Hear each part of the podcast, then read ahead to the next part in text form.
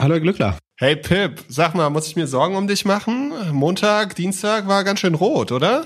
Ähm, also um mich musst du vorerst keine Sorgen machen, außer dass ich glaube, wir haben ein bisschen mehr Hall hier gerade. Ähm, man, man muss sich vorstellen, ich ziehe morgen oder wir ziehen morgen um früh um sieben um und ich sitze quasi auf gepackten Koffer und das letzte, was in meiner Wohnung noch steht, ist mein Schreibtisch und dieses Mikrofon. Ähm, deswegen, ich hoffe, die Vorbereitung hat darunter nicht zu sehr äh, gelitten. Aber ähm, Montag, ja, Montag war ein relativ äh, roter Tag, beziehungsweise, oder ein Dienstag auch. Beziehungsweise, das kommt so ein bisschen darauf an, auf welcher Seite man steht. Hat man in Tech-Werte und Covid-Gewinner äh, investiert, dann haben die tatsächlich stark verloren, weil es zu der schon vorher angekündigten Sektorenrotation kam, nämlich dass durch die Hoffnung, die die Impfung, ähm, die, die Covid-Impfung ausgelöst hat, die vorher äh, verprügelten Sektoren, also die Banken, Zyklika und äh, Reiseanbieter und Airlines jetzt stark gewonnen haben. Ähm, dadurch, weil in, äh, in welchem Ort war das? In Mainz das äh, erste Covid-Vakzin äh, quasi erfunden oder ja, erfunden wurde. Weißt du, woher das Wort Vakzin oder Wechseln äh, eigentlich kommt? Nee, erklär mal. Es kommt von Vacca, das ist äh, lateinisch die Kuh. Und zwar, weil einer der ersten Impfstoffe war, dass man entdeckt hatte, dass die Rinderpocken von den Menschen relativ einfach durchlebt werden, aber die Leute, die das durchlebt haben, dann immun gegen die viel gefährlicheren äh, normalen äh, Pocken, Pocken waren. Und äh, das war quasi der, der erste äh, Impfstoff und das hat man, dieses Verfahren hat man dann nach, nach den kühnen äh, Vaccinationen genannt. Es war noch 100 Jahre bevor Louis Pasteur und Robert Koch und Paul Ehrlich und von Behring und so weiter wirklich mit der mit der ähm, Bakterien und oder ja, Erregerforschung äh, angefangen haben. Und nochmal 50 Jahre davor hat man das übrigens schon in in Konstantinopel, äh, also in der Tür damaligen Türkei oder im Osmanischen Reich ähm, probiert, wo ja auch die die Gründer von BioNTech ähm, herkommen. Genau. Auf jeden Fall gibt's jetzt diesen äh, erstaunlich wirksamen, mit 90 Prozent liegt der eigentlich so auf dem Level von so den, den, den ansonsten irgendwie Masern, äh, Röteln, Mumps und den erfolgreichsten Impfstoffen, die wir so haben. Also sehr hohe Quote, ist noch sehr unstabil, instabil. Ähm, das ist, glaube ich, ein Problem. Und der wirkt nur begrenzte Zeit. Deswegen ist vielleicht so diese dieser starke Umschwung, ich halte ihn für ein bisschen übertrieben, aber fairerweise muss man ja sagen, dass sozusagen die Tech-Euphorie und Corona-Gewinner-Euphorie vorher ist ja auch ein bisschen übertrieben gewesen oder stark übertrieben gewesen. Von daher darf dann die Gegenreaktion auch gern übertrieben sein. Und dann ging es schon so 10, 15 Prozent äh, an den beiden Tagen insgesamt runter für viele vorherige Gewinner, ähm, von denen ich viel im Depot habe, wie man bestimmt mitgehört hat. Ich würde jetzt nicht sagen, dass ich Montag den geilsten Tag der Welt hatte, aber wenn man das nicht durchstehen kann, ich glaube, dann sollte man eben genau nicht in Einzelwerte investieren, äh, wenn, wenn man dann irgendwie kalte Füße bekommt. Äh, und tatsächlich der MSCI World, den wir sonst ja eigentlich so als ähm, passives, langfristiges Investment empfehlen, der hat an den beiden Tagen gewonnen, weil der ja ganz breit streut über verschiedene Industrien. Und dadurch, dass die die ähm, klassischen Industrien stark gewonnen haben an dem Tag, weil das sozusagen als Aufschwung oder Wiederaufschwung der Wirtschaft gesehen wurde, die Erfindung dieses oder die ja, Entdeckung des Vakzin. Ähm, die haben stark gewonnen. Damit ist der MSCI World, glaube ich, zweieinhalb, drei Prozent hochgegangen an dem Tag. Also wenn man, da kann man eigentlich sehr gut erkennen, was für ein Typ man ist. Äh, wenn man jetzt schlechte Laune hat in, an dem Tag oder Angst oder direkt verkaufen wollte, dann ist, sollte man vielleicht doch lieber passiv investieren. Und wenn nicht, darf man trotzdem schlechte Laune haben, äh, ein bisschen, aber das muss man durchleben. Ich, ich glaube, das korrigiert sich nochmal, weil, also A, dieser Impfstoff, meiner Meinung nach, bevor der irgendwie ein Einfluss auf die, also realen Einfluss auf die Wirtschaft hat, äh, das wird, glaube ich, frühestens Ende Q1, Mitte Q, Q2 nächsten Jahres sein. Dann muss der verbreitet geimpft werden. Der hält wahrscheinlich nur beschränkte Zeit, also wahrscheinlich nur eine Saison. Ähm, ich sehe auch nicht, dass das der letzte Impfstoff ist. Also es, es sind ja andere in der Pipeline bei Moderna und AstraZeneca, die vielleicht nicht so wirksam sind, dafür aber stabiler oder besser distribuierbar, weil sie nicht so, also der, ich glaube, der jetzige muss bei irgendwie minus 50 Grad oder so transportiert werden und ist dann fünf Tage haltbar. Das ist nicht so ganz optimal. Ähm, genau, war auf jeden Fall ein, zwei wilde Tage. Die fast alle Broker waren waren down, also Trade Republic, Robinhood war down, selbst die großen US-Broker, TD Ameritrade und Charles Schwab, die und Vista Bank. Ähm, Wieso waren die down? Ähm, einfach weil ganz viele Leute das direkt zum ähm, Anlass genommen haben, entweder ihr Depot zu checken oder auch selber zu handeln. Und dann sind die einfach überlastet. Also entweder ist irgendein Provider in der Pipeline zum Markt oder Market Maker äh, überlastet oder die, die Frontends oder Backends der, der Broker selber. Und der einzige, den ich gesehen habe, der online war, war, war Smart Broker, äh, glaube ich. Die haben das und theoretisch, ich glaube, da entstehen, also die, die, die Uptime ist schon so ein bisschen deine Verpflichtung. Ich weiß nicht, inwiefern da Schadenersatz äh, entstehen, aber eigentlich solltest du schon schauen, dass dein, dein Kunde jederzeit traden kann. Ähm, eigentlich nicht so geil, ne? Aber ich meine, ich hätte an dem Tag keinen Anlass gesehen, irgendwas zu ändern. Wie gesagt, ich, ich habe sozusagen die, die E-Commerce-Aktien, die Subscription-Modelle, die SaaS-Aktien, ich habe die auch nicht, weil sie Covid-Gewinner sind äh, im Portfolio. Ich glaube schon langfristig an diese Firmen und versuche eigentlich überhaupt nicht kurzfristig auf solche Trends zu traden. Und ich, ich würde mir jetzt auch nicht eine, eine Cruise Line, also eine Kreuzfahrtschiff-Gesellschaft äh, oder eine Airline ins Depot legen deswegen oder eine, eine Ölförderfirma. Also auch wenn die jetzt vielleicht kurzfristig davon profitieren, profitieren, das ist auf 20 Jahre gesehen ja kein besseres Business äh, dadurch. Ja, aber dein Fitnessrad, da hast du ja trotzdem im Portfolio und freust dich jedes Mal. Ja, die wurden jetzt ein bisschen verprügelt, aber die Frage ist halt, ob die jetzt nicht trotzdem weiter gekauft werden. Also A, das macht das Produkt ja kein Stück schlechter. Äh, das ist jetzt dass man irgendwann eventuell wieder wie, und was man ja auch mal sagen muss, wir stehen ja vor der zweiten Welle. Also wir fühlen uns in der zweiten Welle, aber ich glaube, dies, wir sind noch auf dem aufsteigenden Ast zur, zum Klimax, zum Höhepunkt der zweiten Welle. Ähm, noch konnten wir ein bisschen draußen sein. Der richtige Winter kommt erst noch. Ähm, ich sehe das noch nicht so klar, dass ich glaube, es wird so eventuell noch härtere Lockdowns geben. Äh, wenn nicht hier, dann vielleicht in Amerika. Ähm, auch hier könnten die Maßnahmen sogar noch mal strenger werden. Also ich verstehe, dass man sich über den Impfstoff freut und es ist was Gutes. Also was ich sogar noch spannender finde, ist gar nicht, dass dieser eine Impfstoff jetzt funktioniert, sondern dass dieses RNA-Verfahren, also wo du eigentlich äh, so die Gegenreaktion ein bisschen trainierst mit einem Bestandteil, soweit ich das verstehe, dass das prinzipiell funktioniert. Das ist ja auch der Durchbruch, dass das erste Mal dieses Verfahren ähm, bestätigt wurde. Und das Gute daran ist, dass man an zukünftige Erreger das sehr schnell anpassen kann. Also dass man nicht nochmal so viel Entwicklungszeit braucht. Man spart sich wahrscheinlich einen Großteil der Entwicklung. Ähm, von daher ist es wissenschaftlich ein, ein, größerer Durchbruch, glaube ich, als nur die in Anführungsstrichen dieses äh, Covid-Phänomen äh, zu überkommen, sondern äh, tatsächlich ist ein, ja, wie gesagt, ein, ein größerer Sprung sogar für die Wissenschaft äh, bei der generellen Bekämpfung von äh, Pandemien.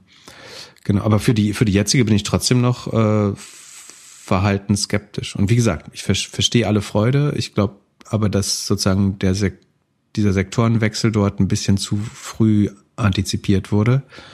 Und ich sehe, also ich glaube, die, die E-Commerce-Firmen werden weiter profitieren. Ähm, ich glaube, sowas wie Peloton wird weiterlaufen. Ähm, ich glaube natürlich auch, dass irgendwann wieder Kreuzfahrten und Travel wiederkommt. Aber ob das jetzt in den nächsten sechs Monaten ist schon, schon ist? Ich habe die Woche ja ein bisschen äh, around getestet und mit verschiedenen Hörern telefoniert. Das war sehr witzig und sehr random, weil ich tatsächlich mit drei verschiedenen Leuten, die ich nicht kannte, aber unseren Podcast hören, dann so eine Stunde gesprochen habe. Ähm, Produkt wurde von ein paar fanden super, paar äh, einer fand es nicht gut. Ähm, Grund, dass es nicht so wirklich nativ auf Mac ist. Also es gibt ja so ein paar Apple Liebhaber, die äh, nur native Apps haben wollen, sowohl auf dem mhm. MacBook als auch auf dem iPhone. Aber ein Punkt äh, kam an und ähm, da wollte ich dich auf jeden Fall nochmal drauf ansprechen, weil das wurde ja auch so ein bisschen diskutiert und gestern hast du ja so einen Tweet rausgehauen, da habe ich mir kurz wieder die Hände vor die Augen gehalten und meinte, ah, muss er so großkotzig sein? Bitte? Es wird gemunkelt, dass es mal einen Google Doc gab mit deinen ganzen Domains. Mit meinen ganzen Domains? Wie kommst du denn jetzt von Around darauf? Ja, weil ich mit der Person, mit der ich gesprochen habe, die hat irgendwann erwähnt, dass sie mal Zugang zu so einem Dokument hatte. Ähm, also es gab, glaube ich, keins mit allen Domains, aber äh, die standen mal teilweise zum Verkauf. Also wie gesagt, wenn wenn es alle wären, dann hätte es irgendwie drei, dreieinhalbtausend Zeilen haben müssen. Ich glaube, das gibt's nicht, aber äh, es kursierte äh, im Markt durchaus das Portfolio rum mit äh, anständigen Preisen. Und das, da wurden auch an, also ich verkaufe ja auch regelmäßig Domains. Ich, ich habe ja irgendwann dann relativ schnell gemerkt, dass man äh, dreieinhalbtausend oder dass zumindest ich dreieinhalbtausend Domains nicht oder ich kann die Organisation nicht bauen, die effizient zu betreiben. Ähm, das war mein Learning daraus und deswegen war es auch eine Fehlinvestition. Ähm, aber natürlich, dann muss man ja irgendwie divestieren über die Zeit und äh, das ist relativ üblich, dass dann im Domainmarkt so die Listen kursieren. Oder die sind auch größtenteils auf Sedo, Sedo zu finden. Also. Und das wäre deine Empfehlung, wenn man also Domains hat, mit denen man die letzten Jahre nichts gemacht hat, dann sollte man die auf so einem Marktplatz publizieren oder zum Verkauf anbieten? Ja, genau. Man kann entweder zehn Jahre warten, bis durch Zufall einen der, der Interessent findet, oder man bietet sie aktiv an oder listet sie zumindestens auf äh, Verkaufsplätzen. Aber das ist überhaupt kein Geheimnis, was, also bis auf wenige vielleicht, aber äh, was für Domains ich äh, besitze, ist, ist ja nicht private. Das ist übrigens der Grund, warum ich umziehen musste, weil ich, äh, ich habe doch mal diese, dieses Foto von dem, dass Amazon überlastet ist, gepostet, äh, dass es keine Lieferslots mehr beim Lieferservice gibt und da stand meine alte Adresse, also meine jetzige Adresse noch drauf. Deswegen bin ich jetzt umgezogen, äh, damit die, man mit dieser Information nichts mehr anfangen kann. ich stelle mir gerade vor, dass du ja irgendwo ein Schloss gekauft hast wo du dich jetzt in Quarantäne begibst. Nicht ganz. Mal denkend drumherum spazieren, dass du so eine halbe Stunde brauchst, bis du einmal um das Schloss gelaufen bist und in der Zeit hörst du deinen Podcast und denkst nach. Nee, nee, ich äh, zieh, zieh ganz, äh, ganz ähm, modest zu, zur Miete, zu, zur mietpreisgebremsten Miete ein. Äh, in eine kleine Und wahrscheinlich feine. immer noch im Gorillas-Gebiet, habe ich mir gedacht. Ich, meine, ich könnte doch niemals, niemals da rausziehen. Natürlich. das habe ich mir auch gedacht.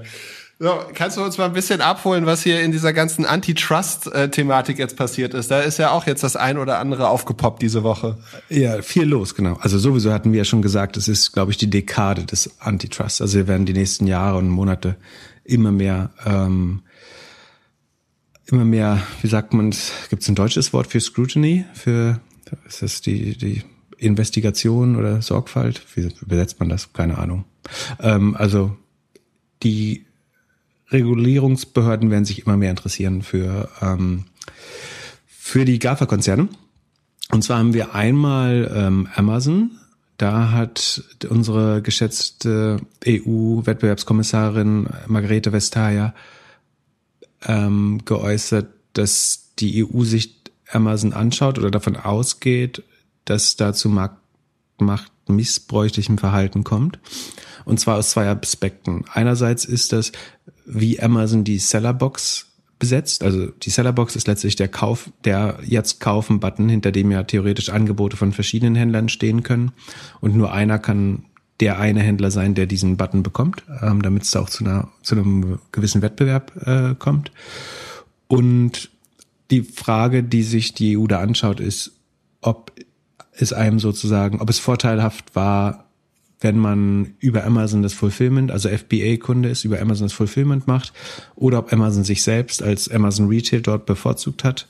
Das heißt, in diesem Verfahren diese Buybox zu besetzen, hat Amazon da entweder sein FBA ähm, Fulfillment, seine Logistikdienstleistungen mit präferiert oder sich selbst. Ähm, das heißt, hat da eventuell nicht der Händler mit dem besten Preis gewonnen. Und die andere Sache ist, ähm, dass die EU es als marktmachtmissbräuchlich ansieht, dass Amazon eventuell oder mutmaßlich die Daten aus dem eigenen Marktplatz nutzt, um herauszufinden, welche Produkte welcher Händler ähm, erfolgreich sind und die dann eben selber einzukaufen, also dann selber als Händler aufzutreten. Ähm, eventuell haben sie den Zulieferer, weil Amazon sich ähm, aus ja, aus, wie soll man sagen, Policy-Gründen immer mal wieder die Einkaufskonditionen von Händlern schicken lässt. Das heißt, ich als Händler kann von Amazon verpflichtet werden, zu sagen, aus welchem, ähm, aus welcher chinesischen Fabrik mein Pfannenwender kommt. Und ähm, dann hätte Amazon theoretisch sofort auch den Ort, wo sie dieses, genau dieses Gerät einkaufen können, dann können sie es irgendwie zehn Prozent günstiger verkaufen. Und jetzt kann man natürlich sagen, macht das ein Edeka nicht auch, dass sie gucken, ähm, welches Produkt verkauft sich am meisten und welches bieten wir zuerst als Eigenmarke an. Der Unterschied ist so ein bisschen, bei einem Edeka ist das ja eigentlich vertikale Integration. Also die sind Retailer und kaufen sich sozusagen in einzelne Segmente in die, in den Hand, also in die Produktion ein oder ins FMCG-Business. Bei Amazon ist es insofern ein bisschen anders, dass die einen Marktplatz bauen, in dem sie selber agieren und dass sie dann sozusagen von Konkurrenten in einem Marktplatz, wo sie, wo sie schon Retailer und Marktplatzbetreiber sind, dann äh, Daten nehmen und wie die EU das begründet ist, dass es sozusagen ein wichtiger Bestandteil des Handelsgeschäfts ist das Risiko der Produktauswahl. Nämlich also, dass ich Produkte, es gibt ja so sieben Handelsfunktionen äh, nach verschiedensten äh, Ökonomen. Aber eine davon ist immer die Kuration der Angebote. Also welche Produkte suche ich aus? ohne dass ich eigentlich die Nachfrage schon perfekt kenne. Das heißt, ich gehe immer ein Risiko ein, ich kaufe das irgendwie ein, nehme das äh, palettenweise in mein Lager und ob ich es verkaufe, weiß ich noch nicht. Und dieses Risiko kann Amazon quasi dann ausschließen und erwirbt damit halt einen unfairen Wettbewerbsvorteil. Ähm, und wenn das so ist, dann kann man natürlich schon argumentieren, dass es unmöglich ist, mit Amazon on the merits zu, zu konkurrieren ähm, weil sie immer diesen Vorteil haben, dass sie dieses Risiko nicht eingehen müssen, dass irgendwas auf dem Lager äh, liegen bleibt, weil sie sozusagen nur demandorientiert oder sozusagen ja aufgrund von bestehenden Daten, die sie durch andere Händler erworben haben, agieren. Genau. Und das also was ich spannend fand ist, das hat, hat sich so ein bisschen überlagert mit dem Montag oder Dienstag, deswegen kann man es nicht 100% trennscharf sagen, was jetzt der Effekt war. Aber Amazon ist an dem Tag minus sieben Prozent äh, gefallen, die Aktie. Und das war deutlich mehr als der Markt. Das heißt, was man sieht, ist im Vergleich zu, USA, zu den USA wird der EU-Regulierung deutlich, werden, der werden deutlich mehr Zähne zugetraut als den USA anscheinend, weil als die USA gegen Google das Verfahren äh, eröffnet hat, ist quasi nichts passiert oder die Google-Aktie ist, glaube ich, hochgegangen. Ähm, als das verkündet wurde, hat Amazon den Markt nochmal deutlich underperformed. Ähm, das finde ich ganz spannend. Äh, was vor dem Hintergrund natürlich noch interessant ist, ist diese, diese ganzen Thrasio-Klone. Also Thrasio ist ja dieses Unternehmen, was kleine Marktplatzhändler aufkauft und die professionalisiert und äh, die sozusagen aus Synergieeffekt, äh, Synergieeffekten in den Gemeinkosten, im, im Marketing äh, und vielleicht auch im Sourcing ähm, sozusagen dann so eine Art Kapitalmarktarbitrage macht. Ähm, und da entstehen ja jetzt immer mehr von und werden gefundet überall in Europa und Asien das Spannende daran ist, die sind ja eigentlich der größte Rückenwind, den sich Jeff Bezos gerade wünschen kann. Nämlich A, die sorgen für noch mehr Konkurrenz, noch bessere Angebote, weil die, die professionalisieren die Händler, die sollten alle eigentlich stark, fast ruinös miteinander konkurrieren, äh, dann eben zum Beispiel in der Auktion um, um die Buybox. Ähm, gleichzeitig steigt die Qualität der Produkte und das Sourcing und die ähm, QA, die Quality Assurance, also die Qualitätskontrolle ähm, durch die Professionalisierung. Das heißt, das sollte alles zu einer noch besseren Kundenerfahrung auf Amazon führen und gleichzeitig entsteht so ein bisschen so eine Pseudo-Konkurrenz und Amazon kann behaupten, in einem Marktplatz, der so unattraktiv ist oder wo man keine Chancengleichheit hat, warum tun sich da immer größere Konkurrenten auf? Und ähm, das ist eigentlich ein ganz schönes Narrativ für, für so eine Regulierungsverhandlung, weil man behaupten kann, dass es eigentlich ein total lebhafter Wettbewerb, wo immer mehr große Player entstehen. Ähm, das widerlegt kurzfristig erstmal die These, ähm, dass da alle übervorteilt werden. Wobei langfristig glaube ich, dass diese Klone ja in einem Ökosystem agieren, in dem es eigentlich keine Gewinner gibt, außer vielleicht dem kurzfristig dem Endkunden und, und Amazon selber.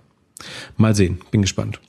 Und dann die, die anderen Antitrust News. Bei Google gibt es zwei Sachen. Einerseits haben sich nochmal 165 Unternehmen und Verbände zusammengetan, um einen sogenannten Brandbrief an die EU-Kommission zu schreiben, um nochmal darauf hinzuweisen, dass die Unterzeichnung dieses Digital Services Act, der geplant ist, zu lange dauert und dass viele Firmen befürchten, bevor das passiert, also bevor sozusagen die EU regulierend eingreift in den Markt, dass sie glauben, dass sie diesen Tag gar nicht mehr erleben werden, weil Google sich so stark selbst äh, bevorzugt. Da geht's wieder um die Fälle Shopping, Travel, Local, Google Jobs. Also immer dann, wenn Google sein eigenes Produkt eigentlich über bestehende Aggregatoren einblendet.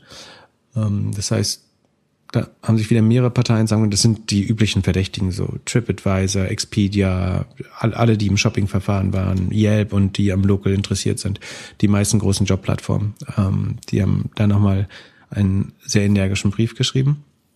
Und das andere ist im Vorlauf zu diesem Digital Services und Digital Market Act, ähm, wo die EU versucht, so ein bisschen des Internets zu regulieren und sozusagen ja, ähm, gewisse Verhaltensnormen einzuführen oder ja auch Marktspielregeln, ähm, hat sich herausgestellt, dass es bei Google anscheinend ein internes Papier geleakt worden war, das dazu äh, ja äh, geschaffen wurde, um ein bisschen die Strategie gegenüber diesem Digital Service Act ähm, zu zeigen. Und unter anderem ging es darum, den, den EU-Kommissar, der sich damit beschäftigt, oder den Regulator, den Franzosen Thierry Berton, äh, anzugreifen.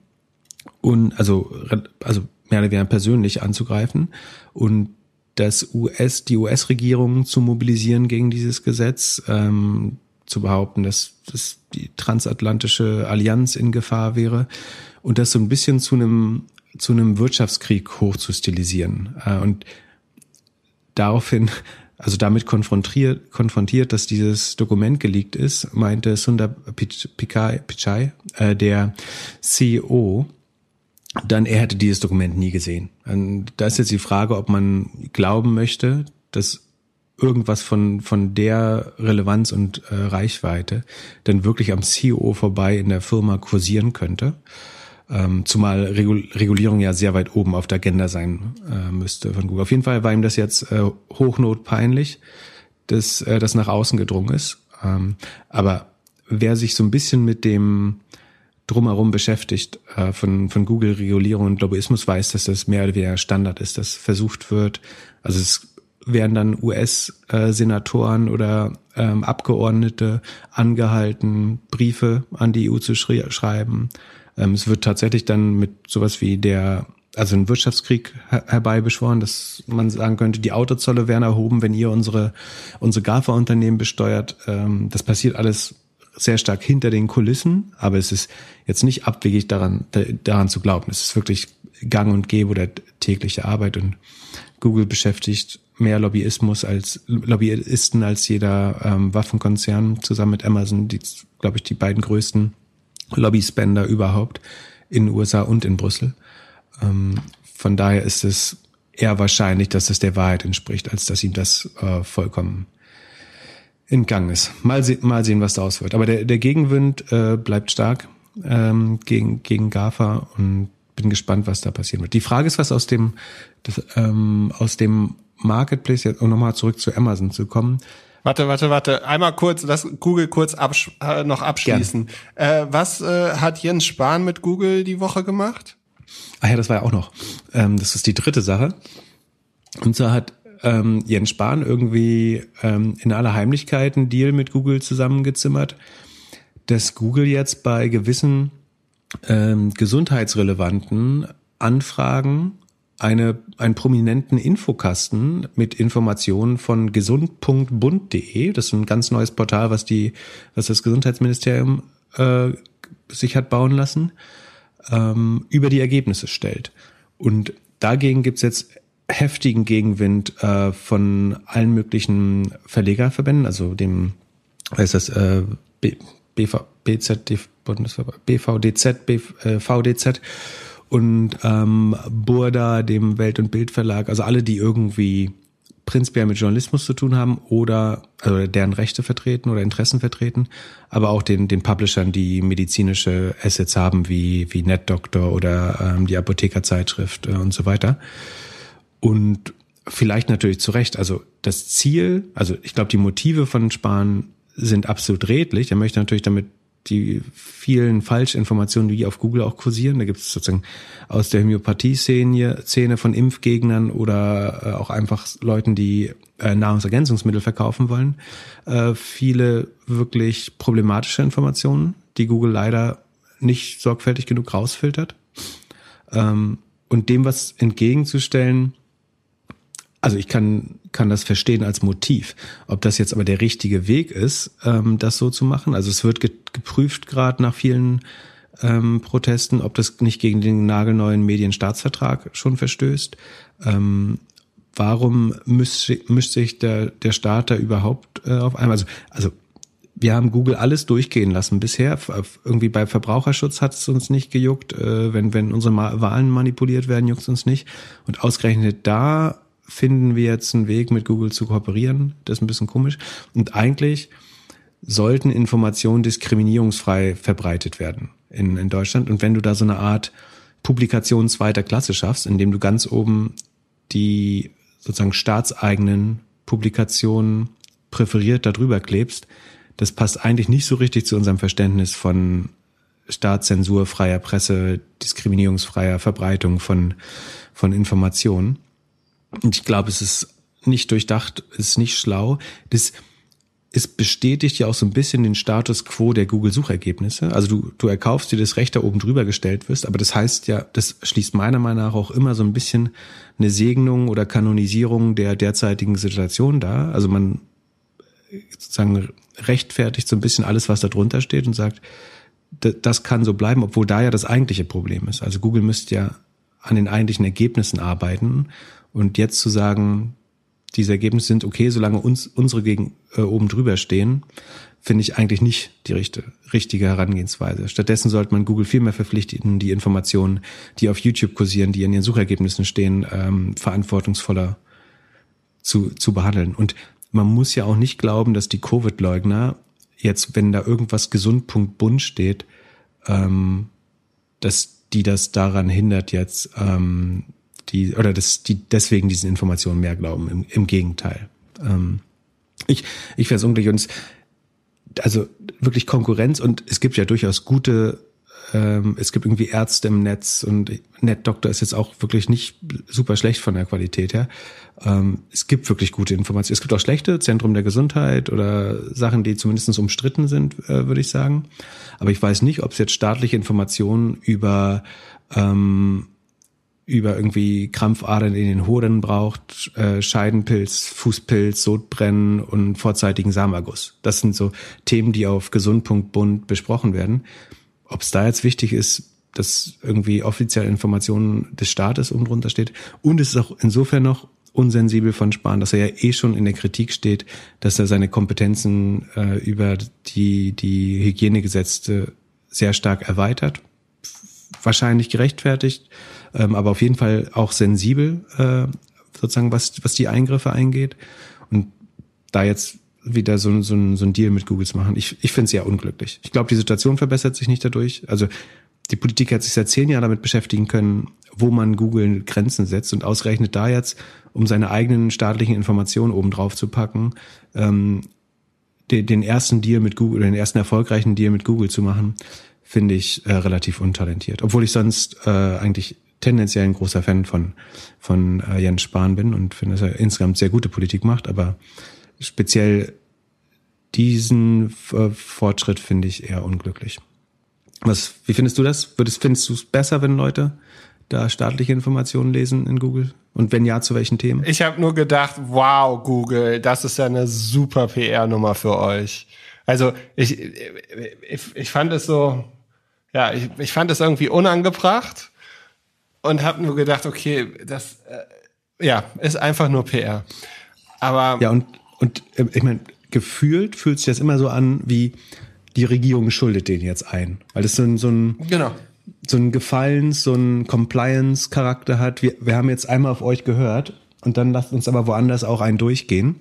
Und das ist, glaube ich, auch das schlechte Bauchgefühl, das ich äh, bei einem Deal habe. Das ist so den Status quo in in allen anderen Problemfeldern, die wir gerade haben, so beatisiert oder rechtfertigt. Und ähm, das finde ich ja unglücklich.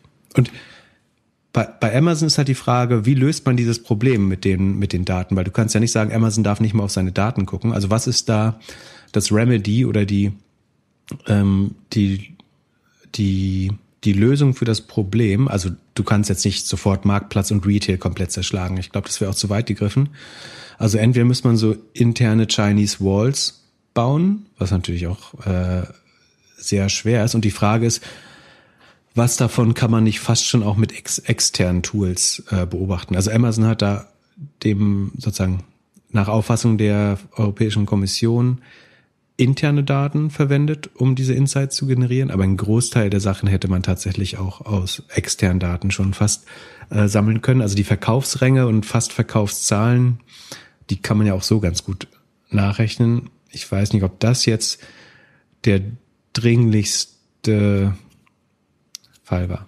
Let's see. Ja, früher hast du sogar doch bei, wenn du ähm, Affiliate warst von Amazon, konntest du dir doch die Listen runterziehen mit den Top-Produkten von all, in allen Kategorien und so. Ja, genau. Und es gibt jetzt verschiedenste Tools, die dir eigentlich noch bessere Insights ähm, sogar generieren. Aber ich meine, die, Fra die Frage ist, kann ein Händler mit externen Daten den gleichen, ah, das ist eigentlich eine super Frage, weil ich finde, das Argument zieht ja so ein bisschen, dass Amazon dieses, dieses Wareneinkaufsrisiko oder Kurationsrisiko nicht hat, dass sie schon wissen, was sich verkauft. Aber man kann ja auch schon auch sagen, im Jahre 2020 gehört es zu den Pflichten eines Händlers, dass auch, also ich kann auch ein vollkommen risikoaverse Händler sein und nur Topseller einkaufen. Das kann ich auch jetzt schon machen und ich kann das mit relativ viel Sicherheit aus externen Outside-In-Daten auch generieren. Und für andere Händler ist es dann eben der Ansatz, ich experimentiere und versuche höhere Margen zu haben, indem ich äh, so eine Art First Mover Advantage habe. Ja, vielleicht ist es doch nicht so klar äh, zu gewinnen. Mal sehen. Ich finde eher, das Gefährliche ist der Preis. Also äh, dadurch, dass Amazon immer es schafft, den Preis so nach unten zu drücken. Und dass du halt da nicht, ja, kämpfen kannst. Also wenn du eine eigene Marke, wenn du eine eigene Marke bist, müsstest du eigentlich nicht auf Amazon verkaufen, weil sie deine Preise drücken. Und ich kenne Händler, die haben ihre eigenen Produkte auf Amazon zurückgekauft, weil sie nicht wollten, dass sie so günstig auf Amazon angeboten werden. Ja, ich meine, da kann man immer argumentieren, das ist ja der Sinn der Konkurrenz. Also diesen ganzen Antitrust-Kram machen wir ja nur, damit Preise sich am, am volkswirtschaftlichen Optimum einfinden. Ähm, und ja, Schwierig. Sollen wir äh, Amazon abschließen? Gerne. Äh, die gehen jetzt auch ins Trucking-Business und haben da große Pläne. Oder Ach so, das haben wir auch noch, genau. Also man muss mal sagen, wir, wir haben uns glaube ich noch nie oder ich habe mich noch nie so schlecht vorbereitet äh, auf die Folge wegen des Umzugs, aber zum Glück haben wir wir bekommen wirklich so ex, so viel extrem gute Fragen äh, von unseren Hörern, dass äh, wir die perfekte Agenda heute fast extern gebaut bekommen haben. Ähm, Amazon geht ins Trucking, genau. Das, lustigerweise, wir haben äh, als ich noch bei Trade Machines tätig war, 2017, mal eine Infografik dazu gemacht, ähm, die die Frage, also zumindest meine Einschätzung zu der Frage komplett wiedergibt. Wie gesagt, die ist drei Jahre alt, aber irgendwie hat sich meine Einschätzung dazu überhaupt nicht geändert. Ich glaube, ähm, Logistik ist eine Riesenindustrie. Ähm, ich glaube, Amazon muss nicht in Gesundheitswesen und Education, Education gehen for now, äh, für, für, äh, for, also bis jetzt. Ähm, ich glaube, die zwei Märkte, die Amazon sich sich greifen wird, wird und die groß genug sind, sind Werbung, ähm, insbesondere die, das Transfer von TV-Werbung ins Internet. Ähm, und Amazon Media wächst ja brutal schnell auf einer 20 Milliarden Runrate mit einem äh, 40, 50-prozentigen Wachstum. Und das andere ist, glaube ich, Logistik. Und kein Unternehmen ist so gut dazu positioniert, das zu machen wie Amazon und eventuell Uber. Wieso Uber? ähm, weil sie die, die Technik dazu haben und weil es, es ist einfach nur eine andere Güterklasse oder eine andere Klasse von Transporten. Ähm, ich würde sagen, es das glaube ich nicht. Ich glaube, das ist, das ist die, die einfach die nächste Story nach dem autonomen Fahren, weil sie das nicht hinkriegen oder das noch zu lange dauert. Okay, dann lass uns Uber einfach äh, rausnehmen. Ich, ich glaube trotzdem, dass sie der größte Konkurrent sein werden von Amazon in dem Bereich.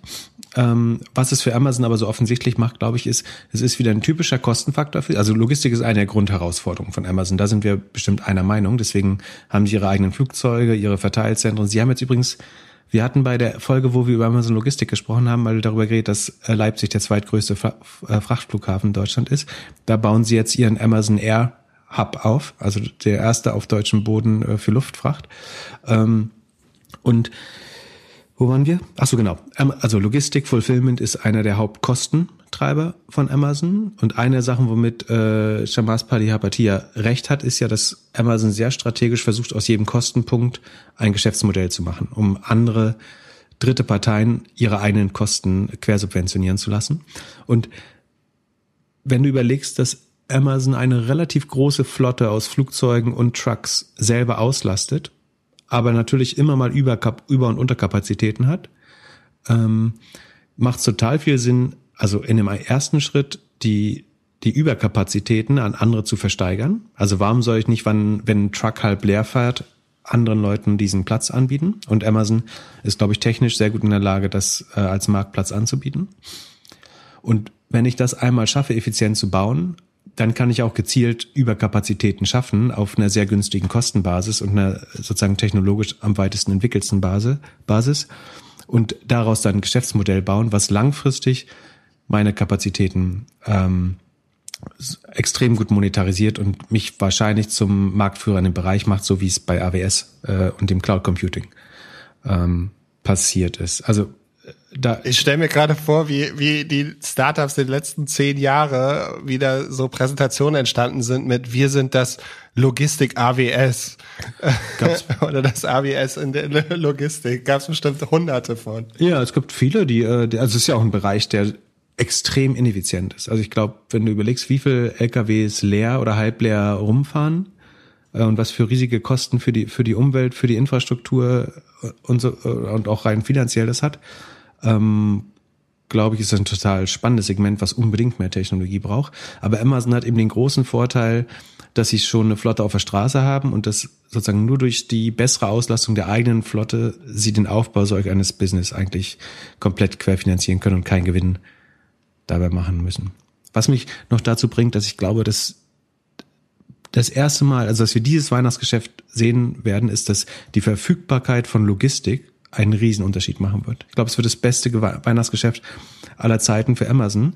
Und zwar hauptsächlich aus zwei Gründen, nämlich A, dass viele andere Online-Händler ausverkauft sein werden, während viele Offline-Händler auf ihrer Ware sitzen bleiben und die eventuell sogar über Amazon verkaufen müssen. Das ist das Erste. Und das Zweite, dass DHL und alle öffentlich zugänglichen ähm, ähm, Logistiker brutal überfordert sein müssen, keine vernünftigen Lieferfristen mehr halten können und dass der einzige Weg, deine, deine Sachen rechtzeitig zu bekommen, Amazon sein wird, äh, dieses Weihnachtsquartal. Aber mal sehen. Ja, und an alle, die da draußen, die eigentlich ihre Weihnachtsgeschenke irgendwie kurz vor Weihnachten kaufen, äh, ihr solltet, glaube ich, heute, äh, heute Abend noch shoppen gehen. Ja, oder auch einfach mal äh, nichts kaufen und lieber zusammen kochen und Zeit mit seinen Liebsten verbringen oder sich eine, eine Reise buchen, wenn man das wieder machen darf und gar nicht, gar nicht so viel kaufen. Genau, ihr könnt euch auch den Podcast runterladen auf MP3, dann äh, auf eine CD brennen und die dann verschenken. genau. Vielleicht, wir hätten eine Box rausbringen sollen. Ist das nicht der neueste Scheiß? Aber ganz kurz, wir verlinken die Infografik mal. Wie gesagt, die ist drei Jahre alt, aber die Informationen äh, sind zumindest nicht falsch geworden in der Zwischenzeit. Und äh, da kann man äh, so ein bisschen sehen, in welche Richtung das gehen könnte. Da sind auch so ein paar Annahmen getroffen werden, worden über die Zukunft. Ähm, das verlinken wir einfach mal. War das so eine schöne SEO-Infografik? Genau, das war also, es ist halt schwer, äh, spannende Content Pieces für einen Marktplatz für Maschinen zu machen. Deswegen haben wir so nah, also und Logistik ist, war durchaus ein Bereich, der äh, interessant war für uns. Deswegen haben wir so in anliegenden Bereichen Infografiken ähm, gemacht. Ich finde die äh, sehr schöne Infografik. Würde ich es auch Best Practice sagen, für wie man Infografik machen sollte. Haben wir viel Mühe mitgegeben. Und es gab, es gab mal eine mit Sand, oder? Äh, äh die kennst du? Das siehst du mal, wie weit äh, die geflogen sind. Wir hatten mal einen über Sand, über äh, Bottled Water, also Plastikflaschen. Ähm, das war, und äh, die Robotis Robotisierung, wie heißt das? Automatisierung der Arbeit, glaube ich. So, ja. Mhm. Lass uns von Robotern mal nach China gehen. Äh, hast du jetzt Angst, dass du deine Investments in China abschreiben kannst? Das ist eine sehr gute Frage. Ähm, also ich gehe gleich mal darauf ein, was, was in China passiert ist, aber dein, deine Frage ist sogar noch schlauer. Also ich habe keine Angst, dass ich meine Investments da abschreiben muss, aber ich habe ja schon mehrmals darauf hingewiesen, dass es gibt, also die Stocks in China, ein Tencent und Alibaba, sind deswegen günstiger bewertet bei ähnlichem oder schnellerem Wachstum wie in, wie in Amazon, weil es ein politisches Risiko gibt. Und das, das muss man sich immer bewusst sein. Ein Alibaba tradet nicht auf einen günstigeren Multiple, weil es äh, mehr Buchstaben im Namen hat oder weil ähm, der, der Founder mehr Haare hat oder so, sondern es ist, weil ähm, es ein Restrisiko, ein politisches Risiko gibt in China, weil es kein, keine kapitalistische Demokratie ist. Ähm, Und das ist genau, weil, weil sowas wie diese Woche passiert ist, jeden Tag passieren kann und deswegen darf einerseits nicht jeder in, in diese Aktien investieren und es, es gibt ein Risiko und das ist im Kurs schon mit abgebildet. Das kann man als Chance sehen. Also ja, man kann Wachstum und Umsatz äh, und Gewinne dort günstiger kaufen, aber es kann eben auch jeden Tag vollkommen arbiträr von der Regierung gesagt werden, ähm, wir zeigen jetzt mal der Welt, dass wir hier das Sagen haben und nicht irgendein dahergelaufener Entrepreneur. Ähm, was ist passiert in China? Also wir haben ja im Vorhinein so ein bisschen über das IPO von Ant Financial, also der Mutter von Alipay, der einer der zwei großen Zahlungsplattformen in China, die mehr Kunden hat, als äh, es Menschen mit Bankaccount in äh, China gibt, geredet. Und deren IPO wurde jetzt, ich glaube, zwei Tage vorm IPO abgesagt. Der Hintergrund, Jack Ma war auf einer Konferenz mit Finanzregulatoren äh, und hat sich dort vielleicht nicht verächtlich, aber kritisch über die, die Arbeit der chinesischen Regulatoren ge geäußert. Ähm, er meinte sozusagen, sie, sie dienen den kleinen und mittelgroßen Unternehmen nicht genug äh, in der Krise. Die hätten mehr tun können, äh, die Kreditvergabe erleichtern. Ähm, das Interesse dahinter von Jack Ma ist natürlich sozusagen, dass er noch freier Finanzdienstleistungen anbieten kann, weil zu einem gewissen Grad sind diese Neo-Broker, Neo-Banking-Apps, das ist ja so ein bisschen auch immer regulatorische Arbitrage. Also, dass ich, weil ich eben nicht handeln muss wie eine Bank, weil ich nicht so enge irgendwie Eigenkapitalvorschriften habe oder weil ich gewisse Regularien umgehe, kann ich viel schneller wachsen, kann ich viel freizügiger Kredite vergeben, kann kaufmännische Sorgfalt mit AI ersetzen. Das ist teilweise technologisch angebracht, teilweise ist aber eben auch eine Umgehung von Regulierung, die auch ihren Sinn und Zweck hat. Und natürlich möchte Jack Ma immer, oder jeder Tech-Entrepreneur eine Welt mit so wenig Regulierung wie möglich äh, in dem Bereich. Und ähm, genau, dabei sah der chinesische Staat oder die Partei eben jetzt nicht super gut aus und daraufhin haben sie ihnen kurz darauf einfach mal gezeigt, wer das Sagen hat äh, in China.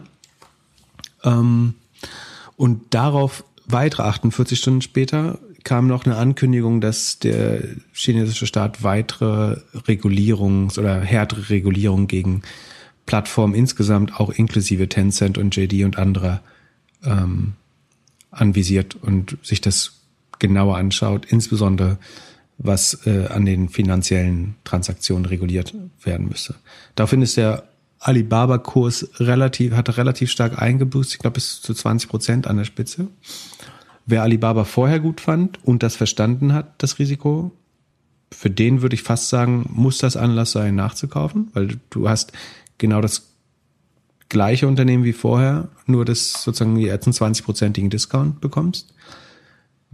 Wem nicht klar war, dass sowas passieren kann, der hätte, glaube ich, nie investieren können. Weil das, ich will nicht sagen, dass es absehbar ist, aber das ist im Risikoraum einfach äh, inbegriffen, wenn man in chinesische Aktien investiert. Und was man, was man noch sagen muss, ist, ein weiteres Risiko der chinesischen Aktien ist, dass die auch immer als sogenannte ADRs, also American Depository Receipts, verwaltet werden. Das heißt, man investiert, wenn man in New York äh, Alibaba-Aktien kauft, nicht direkt in Alibaba, sondern man kauft ein Vehikel, eine Bank, die einem Rechte an Aktien von Alibaba verbrieft. Also es ist so ein Umweg, ähm, damit man die sehr einfach in Dollar kaufen kann, ähm, damit man irgendwie nicht die Handelszeiten von Shanghai oder Hongkong beachten muss.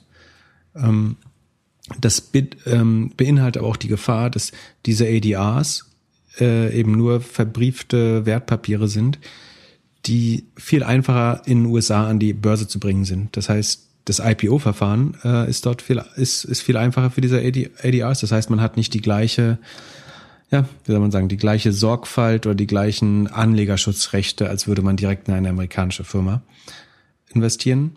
Es gibt einen ganz guten, eine, auch eine gute Netflix-Doku dazu, die heißt The China Hustle. Ich habe die das letzte Mal vor drei Jahren gesehen, dann hat mich ein Hörer wieder darauf aufmerksam gemacht. Dann habe ich sie neulich vor paar, paar Wochen nochmal geschaut. Das erklärt so ein bisschen, wie viel ähm, Schindluder auch getrieben wurde mit China-Aktien in Vergangenheit. Und das sollte einem eigentlich, also es schadet nicht, dass wenn man in China investiert oder investieren will, dass man sich das anschaut. Ähm, ich will nicht sagen, es gibt trotzdem viele solide chinesische ähm, Unternehmen. Ich bin, wie gesagt, in Tencent und Alibaba investiert, war vorher auch in Baidu und ähm, Ikichi oder ich weiß nicht, wie man spreche es immer falsch aus, aber der ist sozusagen das Netflix von China investiert.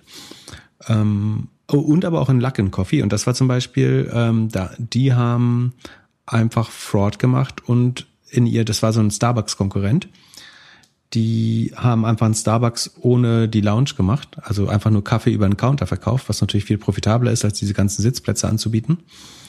Und dann hat sich aber herausgestellt, dass sie jede Quittung, also einfach stark vereinfacht, jede Quittung einfach doppelt ausgedruckt haben und ihren Umsatz äh, komplett gefaked haben. Und da gibt es sozusagen als als Investor in der westlichen Welt hat man keinerlei Rechte gegenüber diesen Firmen in China. Das heißt, die äh, chinesische Regierung schützt oder sozusagen die wandern nicht mal zwangsläufig in den Knast äh, dadurch, solange sie nur ausländische Investoren betrügen. Ähm, genau, aber sowas kann immer jederzeit passieren. Da, da gab es innerhalb von ein, zwei Tagen 80, 85 Prozent an Wertverlust bei der Aktie. Ähm, deswegen sollte man sowas immer streuen und nicht auf Einzeltitel setzen in dem Fall. Ähm, genau. Und ich, ich glaube, die was ich so ein bisschen auch dahinter sehe, ist, dass es auch so ein bisschen so ein Warnschuss oder, oder so ein Kräftemessen nochmal zwischen der chinesischen Regierung oder Xi Jinping und, und Jack Ma, dass ich glaube, was man über China sagen kann, ist, dass sie sehr, sehr langfristig denken. Und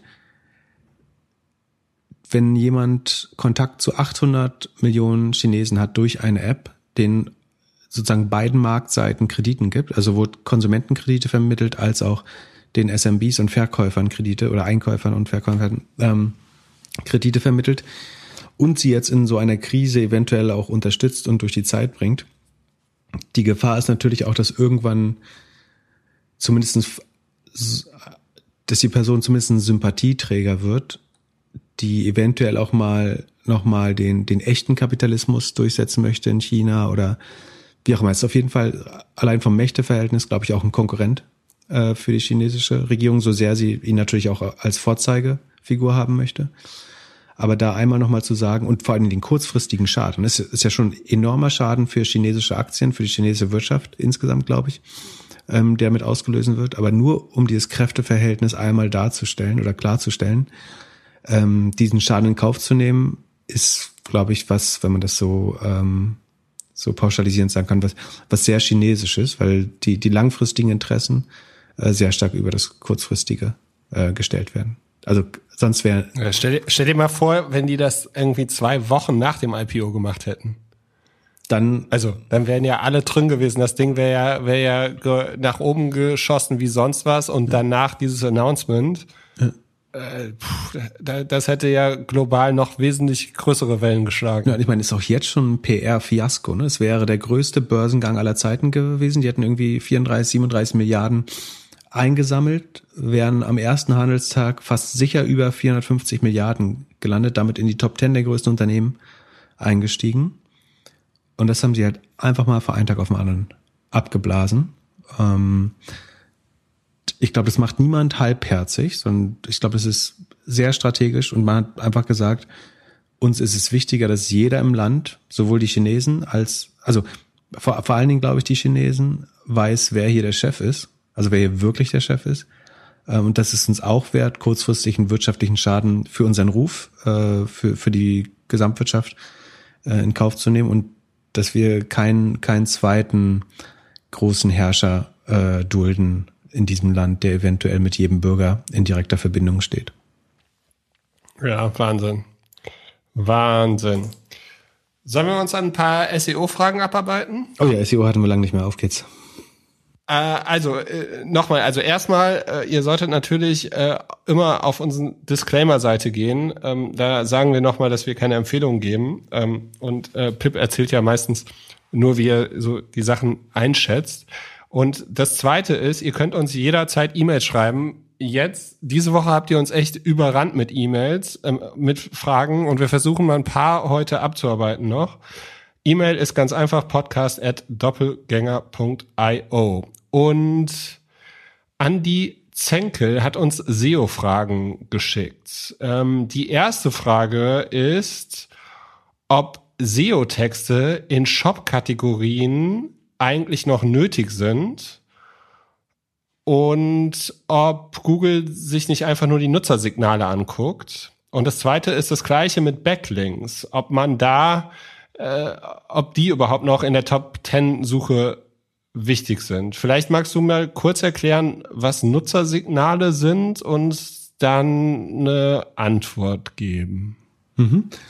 Ähm, also klassisches SEO hat man meistens mit Hilfe von drei Säulen oder was auch immer, welches Bild man da benutzt hat, erklärt. Und zwar sozusagen das, der Content, der Inhalt der Seite natürlich sozusagen das Ausschlaggebende ist, was, was super wichtig ist.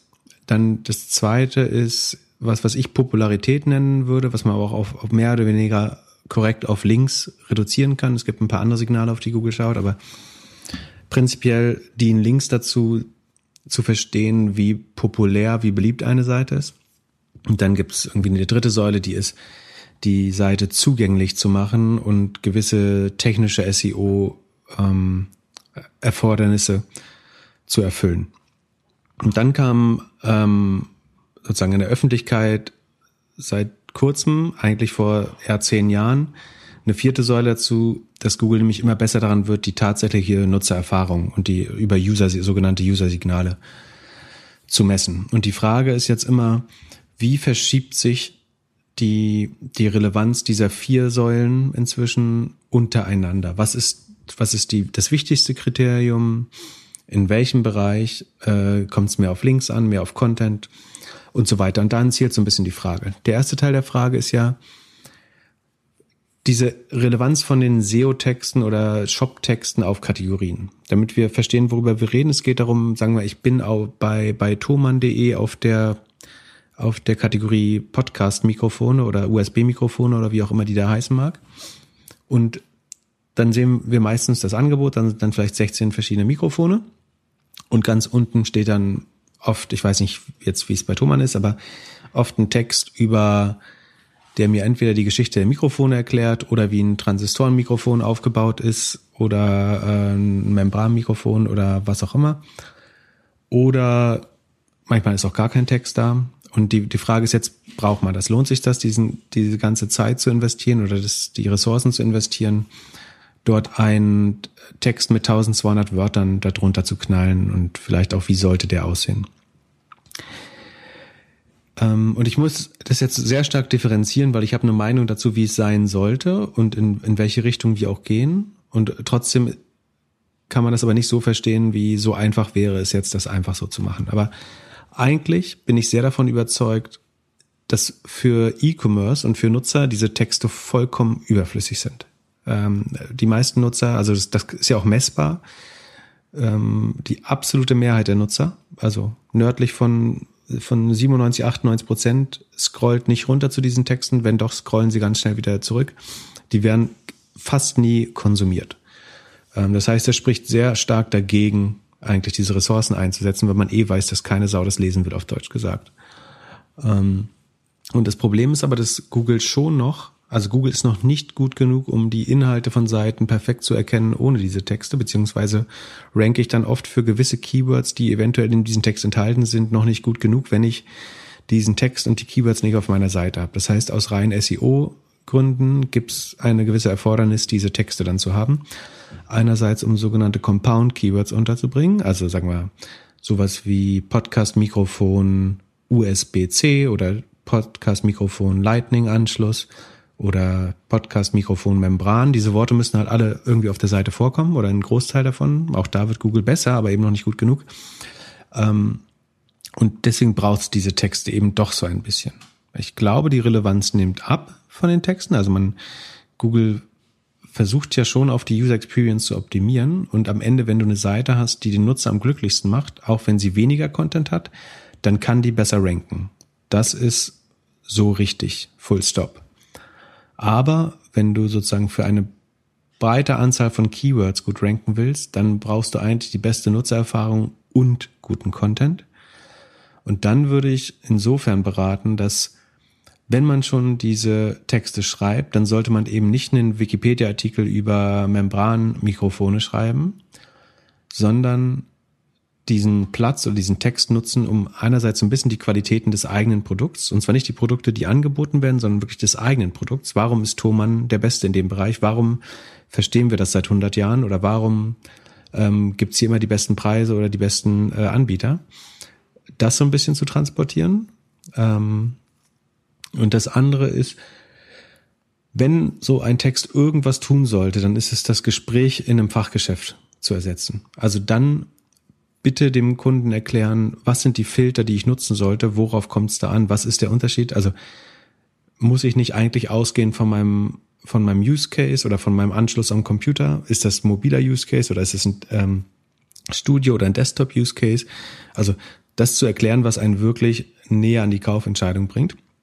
Und die letzten Fragen aus dem Prozess so ein bisschen zu klären und zu lösen. Auf, auf keinen Fall so eine Wikipedia-artigen Text schreiben. Das braucht wirklich niemand, das hilft auch niemand.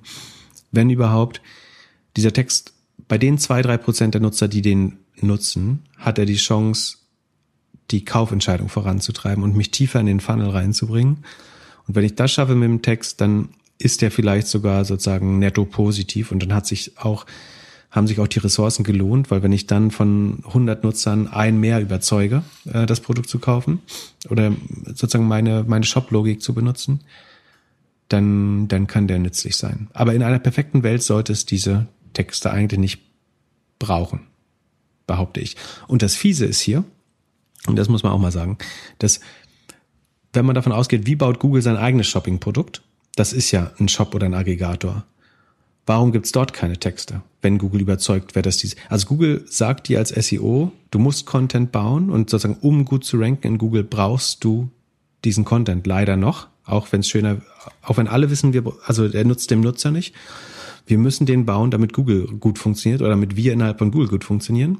Google hat aber seinen eigenen Preisvergleich oder Shop oben drüber und dort gibt's diese Texte nicht, weil sie nicht gebraucht werden, weil Google natürlich nicht kein Interesse hat, diese, diese Kosten auf sich zu nehmen, die zu schreiben. Und das ist auch der Grund, warum dieses Shopping-Verfahren so klar, relativ klar entschieden wurde, weil Google sich überhaupt nicht den eigenen Algorithmen unterwirft, weil dann würde Google Shopping nicht mal auf der dritten Seite ranken. Und das weiß Google auch. Das, da gibt es interne E-Mails auch zu, die das belegen.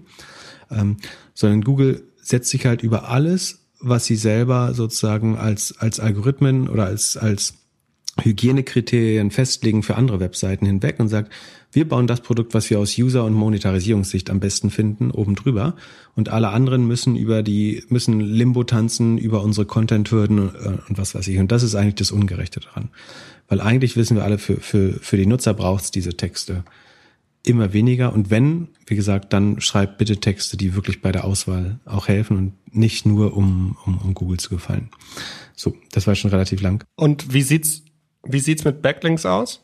Ähm, das sehr ähnliche Antwort letztlich. Also ich wünschte, ich könnte sagen, die sind egal, das sind sie aber ganz klar nicht, gerade in sehr kompetitiven Industrien. Ähm, sie verlieren aber an Relevanz gegenüber der Nutzererfahrung. Also richtig ist, ich kann in den allermeisten Nischen, wenn meine Webseite nur 500 Links hat und die andere hat 2000, dann gibt es Szenarien, wo ich mit einer besseren User Experience die Webseite schlagen kann. und das war lange Zeit nicht so. Da waren Links wirklich nicht das Ultimative, aber ein sehr starkes Signal. Und sozusagen relativ verlieren sie an Relevanz. Es wäre aber auch verlogen zu sagen, dass du kannst jetzt morgen für Kondenstrockner auf Platz drei stehen, wenn du weniger als 100 Links hast. Das wird zumindest dauerhaft sehr schwer. Aber sozusagen, wenn ich knappe Ressourcen hätte und Ressourcen sollten immer knapp sein, dann würde ich im Moment immer die Ressourcen in die Entwicklung eines besseren Shops äh, stecken oder eine bessere User Experience und versuchen natürlich trotzdem so 80-20 mäßig, ähm, was Links angeht, das, das Einfachste mitzunehmen, nicht das Einfachste, aber das qualitativ Hochwertigste. Ähm, und vielleicht eben auch kleine Content-Bits bauen, die wirklich nützlich sind und die wichtigsten Keywords auf meiner Seite unterbringen. Ich habe noch eine letzte SEO-Frage, die steht jetzt da nicht, aber wie sieht es mit Domains aus? Also würdest du eher eine kürzere Domain nehmen mit einer schlechten Endung? Also, äh, keine Ahnung, tesla.io äh, oder eine längere Domain wie beispielsweise teslamotors.com? Ähm, ich würde tendenziell, also ich glaube, .com ist schon ein gewisser Goldstandard. Also daran vorbeizukommen ist schwer. Was ich aber nicht machen würde, ist jetzt irgendwie dann eine super lange sozusagen die Domain stark zu verlängern, um dann die .com zu bekommen oder sowas wie bei Apps kann man manchmal dieses, so dass man statt irgendwie Parler schreibt man Get Parler oder statt Voice schreibt man Get Voice. Ähm, das kann ein Umweg sein, aber ich würde eigentlich versuchen, es so kurz wie möglich zu machen und langfristig auch eine .com hinzubekommen. Aber wenn nicht, glaube ich, ist, ist auch eine IO okay. Ich würde auf jeden Fall jetzt nicht, ähm, ah, was ein gutes Beispiel, ja. Ich würde es auch nicht zu lang. Am Ende möchtest du vor allem eine Marke sein und für die Marke ist die Endung weniger wichtig als irgendwie das Hauptwort unnötig zu verlängern, weil das verwässert die Marke, glaube ich, stärker als die, als die Endung. Weil am Ende ähm, navigieren die meisten Leute ja dann doch über, über Google. Und dann sagt mir eigentlich, ich bin auf der richtigen Seite, eher der Fakt, dass da nichts mehr hinten dran steht. Oder? Ja, du bist der Experte. Ich hätte jetzt eher eine längere Domain genommen, um mehr Glaubwürdigkeit rauszunehmen und finde, also so, es gibt ja viele Beispiele, auch Uber hatte, war früher irgendwie ubertaxi.com und hat sich dann umbenannt. Tesla hat sich dann, also irgendwann, wenn alles funktioniert, dann hat man vielleicht die, das Kleingeld, um die kurze Domain zu kaufen. Die Sichtweise ist ja komplett richtig, aber äh, dann würde ich ja nicht danach gehen, wie haben die angefangen, sondern was haben sie als, äh, also es ist ja gute em em Empirik, die du ja machst, aber dann, dann ist die richtige Ableitung daraus ja, was die als Endzustand oder als perfekten Zustand gelernt haben, das möchte ich so früh wie möglich anstreben eigentlich. Das zum Beispiel, man hat das oft bei der Frage, nehme ich eine globale .com oder nehme ich lokale Endung? Also nehme ich de.amazon.com oder amazon.com slash de oder mache ich amazon.de? Da kommt die Frage noch viel häufiger vor. Äh, und da ist es auch noch viel schwerer, das zu entscheiden. Aber da würde ich zum Beispiel sagen, wenn man sich die, die größten Unternehmen der Welt anschaut, sind fast alle wegen des lokalen Trusts auf eine sogenannte Local TLD, also eine lokale Top-Level-Domain gegangen. Also selbst ein Google hat google.de, ein Amazon hat amazon.de, ein äh, Airbnb hat airbnb.de genommen. Und das liegt daran, weil eins, zumindest einzelne europäische Länder sehr starke Präferenzen für ihre lokale Top-Level-Domain haben. Das erhöht die Klickraten, das erhöht die Conversion Rates und die ähm, Retention Rates. Und dadurch ist es vorteilhaft, auf die lokalen äh, Domains zu gehen, obwohl aus SEO-Sicht es kurzfristig ein Nachteil ist. Aber aus, aus Kundensicht ist es da, da oft das Bessere. Und ähm, wenn ich das nicht aus SEO-Sicht erklären kann, dann schaue ich nämlich einfach tatsächlich auf die, auf die größten Unternehmen und wo die am Ende gelandet sind. Ähm, und man kann es ja auch AB testen mit, mit äh, PPC-Ads zum Beispiel. Ich kann ja konkurrierende Kampagne schalten auf beide Versionen und schauen, was wird mehr geklickt und wo wird besser konvertiert am Ende. Und dann stellt sich für die meisten Industrien zumindestens raus. Bei Software oder so ist vielleicht nochmal anders. Aber bei, bei Consumer-Kategorien äh, ist oft die lokale Top-Level-Domain äh, die bessere Lösung. Top. Dann nächste Frage. Mehrere Leute haben uns gefragt, äh, ob du mal Trade Desk analysieren könntest. Die scheint ja, also als Aktie scheint die ja ziemlich abgegangen mhm. zu sein. Und mittlerweile macht man sich Sorgen, dass sie vielleicht äh, überbewertet ist. Ja. Kannst du kurz erklären, was Trade Desk ist und wieso deine Einschätzung dazu ist? Ja, gern. Ähm, also The Trade Desk ist ein, ein DSP, ähm, eine Demand-Side-Plattform. Das heißt, es ist ein Stück Software, das die Advertiser vertritt sozusagen und ihnen erlaubt, effizient Gebote für verschiedene ähm, Werbeanzeigen, Werbeplätze, Zielgruppen und so weiter abzugeben. Das heißt, das Display-Ökosystem sieht ja ganz stark vereinfacht so aus, dass du hast auf einer Seite den Werbetreibenden, den Advertiser, der bucht über die DSP, die Demand-Side-Plattform, seine Werbung. Die geht zur Ad Exchange und von der, also dem, der zentralen Börse für, für Augäpfel oder für Impressionen. Und von der anderen Seite sieht das Ökosystem so aus, dass du die, die Werbeempfangenden hast, also die Konsumenten. Und ähm, die werden erreicht durch Publisher und die Publisher bieten ihr Werbeflächeninventar über eine Supply-Side-Plattform an, eine SSP. Und die trifft die Demand-Side-Plattform und die Advertiser eben in dem Ad Exchange, dem, dem Mittelstück der Börse für Impressionen. Das ist ganz stark vereinfacht, was passiert. Und The Trade Desk ist auf der DSP-Seite, also vertritt die Advertiser und brandet sich auch sehr stark sozusagen als wir sind impartial, parteilos. Wir haben, wir vermarkten kein eigenes Inventar wie die voll integrierten Player wie Facebook und Google. Ähm, und wir vertreten die Interessen auch der, der Advertiser. Wir versuchen Übersichtlichkeit, Transparenz zu schaffen. Und wir sorgen dafür, dass Werbung effizient und transparent wird. Das, und es ist, glaube ich, auf jeden Fall eine sozusagen Positionierung, die sehr stark resoniert weil ihre größten Wettbewerber sind AppNexus, ähm, die sowohl SSP als auch DSP sind. Oder inzwischen heißen die Xander, seit die von AT&T übernommen worden sind. Und äh, der zweitgrößte Konkurrent ist äh, DoubleClick, äh, die voll integriert bei Google sind. Also das ist quasi die äh, Demand-Side-Plattform ähm, und Ad Exchange von Google. Und sozusagen sich da, und man kann jetzt gut sagen, wenn du bei DoubleClick kaufst, da wurde der Bock zum Gärtner gemacht. Also wenn du DoubleClick mit Google Analytics, Google Ads ähm, nutzt, dann vertraust du diesem ganzen Ökosystem sozusagen auf dem Reporting, wo der, der, der die Auswertung macht, dir zuschreibt, wie profitabel sein eigenes Business ist. Äh, und The Traders sagt eben, wir vertreten den Advertiser und wir schaffen Transparenz über alle ähm, Kanäle, über alle Placements. Und ähm, Dadurch kann man ihnen mehr vertrauen. Ich glaube, das ist sozusagen die Positionierung, die sehr erfolgreich war. Und eigentlich hätte man ja gesagt, äh, AdTech hätte ja kein VC irgendwie ähm, mit dem Hand, also mit dem Schweißhandschuh angefasst in, in den letzten fünf Jahren, weil man eigentlich glaubt, der Markt ist komplett an äh, Google und ähm, Facebook verteilt gewesen, die wiederum, wie gesagt, beide sehr tief integriert sind und fast alle Layer dieses äh, Ad-Ökosystems selber belegen. Und was jetzt passiert ist und was dann alle, die nicht investiert haben, Lügen straft, ist einerseits, wie Amazon dadurch gestartet ist im Ad-Market, die natürlich aus einer sehr guten Position kommen, mit äh, sozusagen einem, einem sehr ähm, intent-starken oder abverkaufsstarken Werbeinventar, was sie vermieten äh, können oder anbieten können. Und das andere ist tatsächlich The Trade Test, die da relevant Marktanteile gewonnen haben. Und die zweite, sozusagen der zweite Punkt, an dem man glauben muss, wenn man Trade Desk mag, ist, äh, und ich glaube, das ist valide, ist, dass viele dieser Ad Marketplaces jetzt ganz stark in Programmatic TV reingehen. Also du kannst äh, über Kabel und äh, verschiedene Streaming-Anbieter ja auch programmatisch Werbung buchen. Also dass eben nicht mehr alle den gleichen Spot bekommen, sondern ich kann sagen, ich möchte für Leute, die in ähm, Texas wohnen und einen äh, Ford Bronco fahren, ähm, oder gibt es einen Ford Bronco, weiß nicht, Ford F150 fahren, den möchte ich genau diesen Spot äh, für den Tesla Model, was weiß ich, äh, ausspielen. Und da ist Trade das äh, ein relativ großer Player, aber da ist auch Xender, also ehemals AppNexus, äh, sehr stark.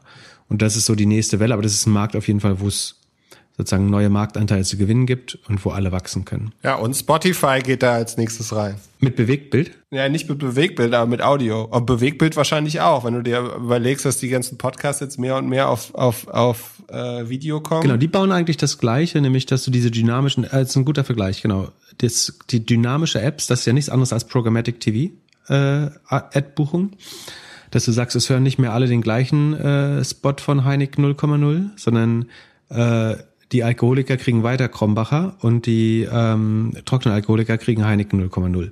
Ähm, genau das versucht Spotify zu bauen, also nicht genau das Beispiel, aber sozusagen systematisch versucht Spotify genau das zu bauen und genau das gleiche verkauft Trade Desk und die Cable-Partner und äh, äh, Programmatic TV-Partner auch. Und es wird auf jeden Fall ein größerer Markt, dass wir nicht mehr alle die gleiche Werbung sehen, obwohl wir die gleiche Sendung schauen oder die gleiche, den gleichen Teil von äh, was auch immer wir gerade schauen.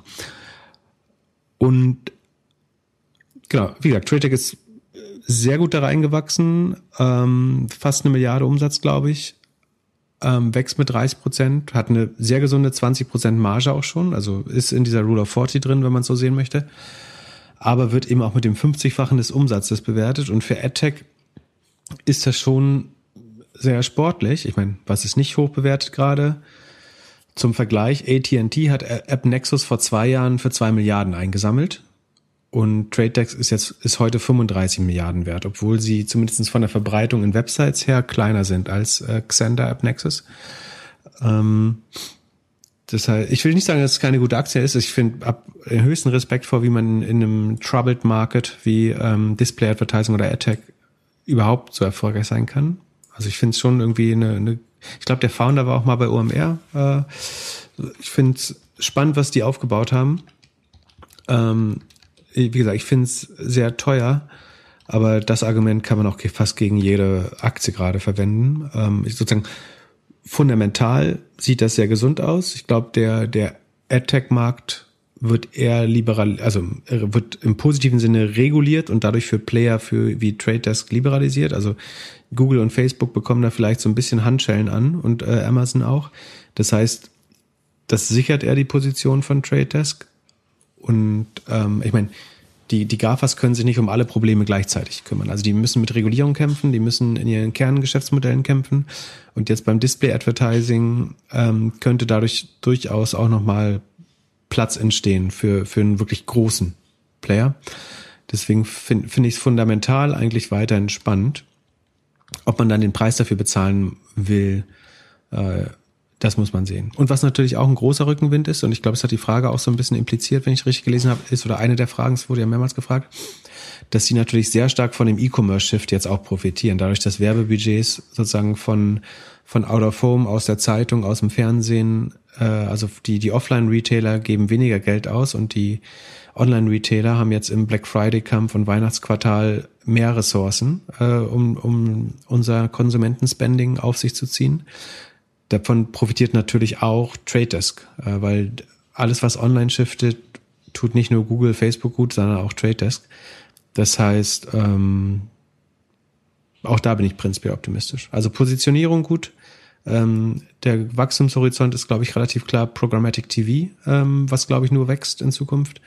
Ähm, und kurzfristig kommt dieser E-Commerce-Shift dazu, der aber zu einem großen Teil ja verbleiben wird auf dem Niveau. Deswegen bin ich insgesamt optimistisch für die Aktie. Beim Preis ähm, tut's weh, aber wie gesagt, das tut wirklich alles. Es, es gibt keine Qualitätsaktien günstig gerade, außer man möchte Ölkonzerne oder ähm, weiß nicht irgendwelche Consumer Brands Produzenten äh, kaufen. Wenn wir schon mal Werbung sind, dann lass uns doch kurz äh, zu Spotify gehen. Die haben ja jetzt äh, Megafon gekauft für 235 Millionen US-Dollar. Ja, da bist du der Experte. Erklär mal, erklär mir mal was. Also ich weiß, aber erklär mal, was, was Megafon ist für die Hörer. Ja, ich würde dich er, erstmal gerne eine kleine Zeitreise Auf mitnehmen. Geht's. Und zwar habe ich gesehen, dass das, also ich habe gedacht, oh krass, das ist irgendwie ein Startup, das wurde bestimmt irgendwie, da sind bestimmt 30 Millionen reingeflossen oder sowas und jetzt freuen sich alle, dass das irgendwie für 235 Millionen verkauft wird.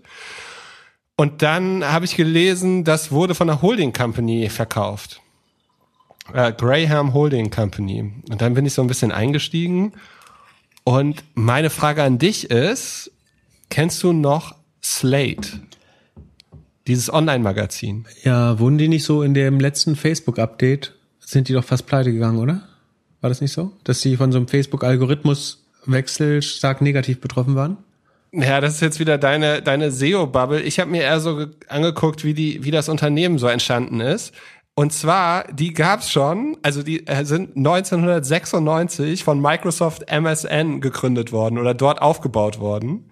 Dann sind die 2004, Ende des Jahres 2004, von der Washington Post und damit dieser Holding, Graham Holding Company gekauft worden. Mhm. 2004. 2005 hat Steve Jobs dann äh, das erste Mal erklärt, dass Pod, iPod plus Broadcast gleich Podcast sind und Slate war eins der ersten Medienfirmen, die wirklich schon 2005 mit Podcast experimentiert haben. Also so, so die ganz frühen, frühen Podcast-Bewegungen, die, die wir noch alle verschlafen haben, die kamen von Slate und anderen äh, journalistischen Firmen. Und die haben sich dann, daraus ist dann eine Firma entstanden, die ähm, dann Podcast produziert hat für äh, verschiedene Verlege. Mhm. Und 2012 auf der anderen Seite der Welt in Australien haben sich zwei Brüder zusammengetan und die haben eine Firma gegründet, die sich Audiometric genannt hat. 2012, weil die mehr Werbung oder Werbung in ihrem Podcast haben wollten. Slate hat dann Audiometric gekauft, beziehungsweise die Tochterfirma von denen und hat da und und äh, dieses dieses Stück, also und hat dann aufgehört, noch ihre eigenen oder für andere zu produzieren, hat sich nur noch auf diese Software und das und den Verkauf von Werbung konzentriert und das Ganze ähm, hat jetzt Spotify gekauft.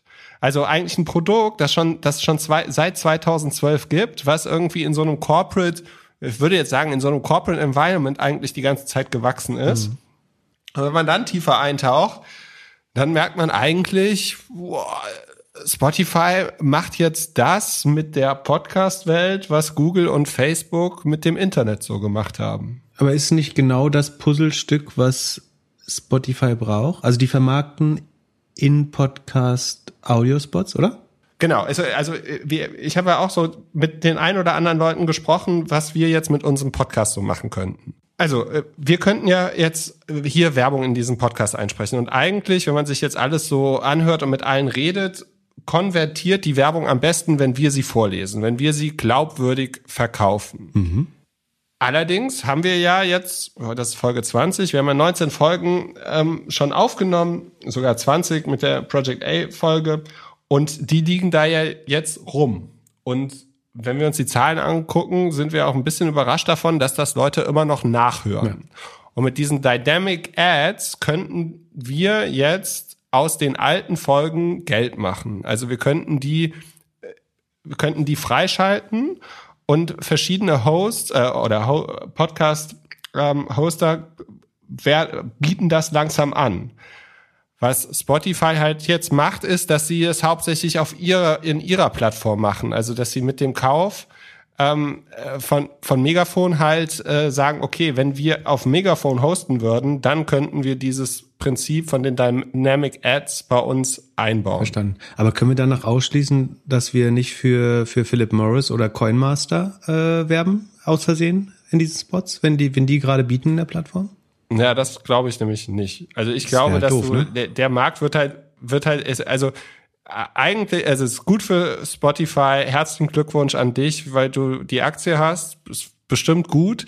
Die zeigen halt damit jetzt, dass sie die komplette Wertschöpfungskette für Podcasts haben und dass sie halt alles machen von, sie produzieren den Content, sie vertreiben ihn und sie machen die Werbung, was dazu führen wird, dass es für alle anderen Player wesentlich schwieriger sein wird. Also es wird für die, für die Pod Independent Podcast Hosts wird schwieriger. Also wir sind beispielsweise bei Podigy. Für die wird es bestimmt schwieriger. Ähm, aber auch für Firmen, die halt ähm, Podcast produzieren, wird es schwieriger, weil äh, Spotify ihre eigenen Shows macht und die auch viel promotet. Ja, und weil und auch für die, die Werbung äh, machen wollen. Also die Werbepreise werden bestimmt jetzt günstiger und wir als Creator, wir bekommen am Ende weniger. Ja, wenn du es mit der Pub, also mit der Print, also Online-Print, wie sagt man das denn? Also Online-Zeitschrift, äh, vergleicht, da hat äh, da hat dynamisches Pricing oder Programmatic ja die Apothekerpreise, TKPs der Startseiten kaputt gemacht, oder? Also wenn ich über über Spotify dynamisch für sagen wir mal 20 bis 50 Euro TKP einbuchen kann, warum soll ich noch direkt zu einem Podcast-Vermarkter gehen, der mir 200, 300 Euro TKP abnimmt, oder? Genau, genau. Ja. Und was mir jetzt nochmal klarer geworden ist, dass, dass Spotify auch alle äh, Daten halt erhebt. Also äh, ja, wenn, wenn sich jetzt hier irgendjemand irgendwelche Podcasts anhört, mit denen er nicht in Verbindung gesetzt werden möchte, dann sollte er das vielleicht in einem anderen Player machen, der nur den RSS-Feed liest und nicht gerade Spotify. Außer bei uns. Wenn man bei uns zuhört, ist man äh, besser verdient, besser gebildet, besser aussehend ähm, und äh, besser dran, sowieso. Aber was ich noch überlegt habe, ist, wenn du überlegst, wie einfach es ist, äh, die, die Playlisten und so zu manipulieren bei Spotify. Also gibt's ja immer mal wieder so Berichte, wie man künstlich Impressionen oder wie sag ich also Plays generieren kann, dann äh, scheint mir der äh, Marktplatz auch ein bisschen ähm, fraud-sensibel, obwohl das passiert beim herkömmlichen Modell ja vielleicht dann auch. Also es ist kein Unterschied zwischen dem zwischen dem bisherigen Modell und dem neuen. Also die wären beide anfällig dafür im Zweifel. Na gut. Aber so oder so ist auf jeden Fall das fehlende Puzzlestück zum, zum Monetarisierungsmodell von, von Spotify, glaube ich. Und um, um neben den Subscription Revenues ähm, und den Musik, also um das sozusagen, um aus diesem Teufelskreislauf, dass man immer 70 Prozent der der Subscription Revenues als Tantiemen abgeben muss an die, an die Rechteinhaber, da rauszukommen. Also einerseits haben sie jetzt hier das System, dass man nicht mehr 70 Prozent, dass man für weniger als 70 Prozent anbieten darf, was gut ist. Und dann das On-Top-Revenue aus Podcasts, das ist insgesamt, glaube ich, ähm, ganz spannend. Bin sehr, sehr bullish, äh, sozusagen Dis Disclaimer und so weiter, aber für, für Spotify bin ich mittelfristig wirklich sehr bullish, weil, wie gesagt, es hat bisher gut funktioniert und das Geschäftsmodell wird gerade nicht jeden Tag, aber es wird äh, tendenziell besser. So, was haben wir noch für gute Fragen? Ja, zum Schluss bin ich überrascht, dass die diese ganzen Transaktionen so machen durften. Also, dass da jetzt nicht irgendjemand mit reingeht, weil der, bei diesem, beim Megafon ist ja schon ganz interessant. Also, die haben vorher Ringer gekauft und da hat der CEO von Spotify gesagt, ja, das wird das moderne ESPN. Mhm. Und jetzt beim Megafon ist einer der, der Hosts, äh, ist halt ESPN. Also ähnlich wie die Thematik, die wir mit Amazon jetzt am Anfang besprochen haben, baut sich halt äh, Spotify auch sein trojanisches Pferd, sieht halt alle Zahlen, alles, weiß ganz genau, was gut funktioniert, was nicht funktioniert und geht halt auch voll in die Produktion ein. Ja, aber haben, haben aber dass ein europäisches Startup ist, sollen wir, sollen wir es lieber in Ruhe lassen. Das ist aber auch spannend. Also haben die dann noch ein Incentive, Exclusives zu kaufen, wenn sie eh alles vermarkten würden? Brauchst du sie ja noch auf der eigenen Plattform? Also wenn du dadurch Premium-Nutzer gewinnen kannst, dann klares Ja. Ansonsten ist es ein bisschen unwichtiger, ob du noch, ähm, ob du die Leute noch auf der eigenen Plattform hast, weil du verdienst ja auch bei anderen Plattformen damit. Ja, mal schauen, mal schauen, wann sie aufhören einzukaufen. Ja. Der Markt ist auf jeden Fall heiß.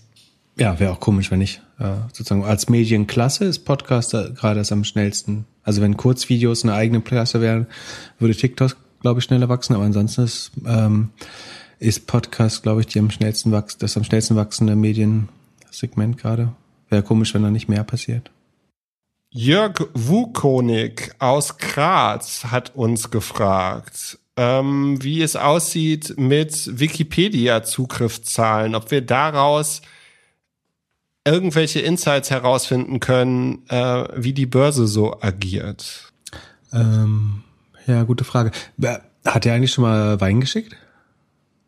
Aus, wir haben kein Österreich. Wir könnten mal einen schönen grünen Veltliner oder äh, gelben Muscatella äh, trinken eigentlich. Ähm, die, also Wikipedia ver, ähm, Wikipedia veröffentlicht, also ist ja die, die Wikimedia Foundation ist eine Stiftung, die die Wikipedia betreibt und die veröffentlichen ähm, sehr transparent ihre Zugriffszahlen. Und ich glaube, was der Jörg fragt, ist, ähm, ob man die Insights aus diesen Zugriffszahlen nutzen kann, um Arbitrage am, am Stockmarket an der Börse zu machen damit? Und es ist eine berechtigte und gute Frage. Und sagen, in aller Demut muss man sich immer bewusst sein, dass was einem gegenüber sitzt, sind irgendwie 500 PhDs in irgendeinem Keller bei Goldman, die alle Public Informations der Welt versuchen so gut wie möglich zu verstehen, daraus Modelle bauen und dann und die viertgrößte Cloud der westlichen Welt äh, betreiben äh, irgendwo bei Goldman oder BlackRock und ob man wirklich glaubt, dass man schlauer ist als die. Ich habe das für mich äh, so, so ein bisschen verneint, aber ich, ein bisschen, nur ein bisschen.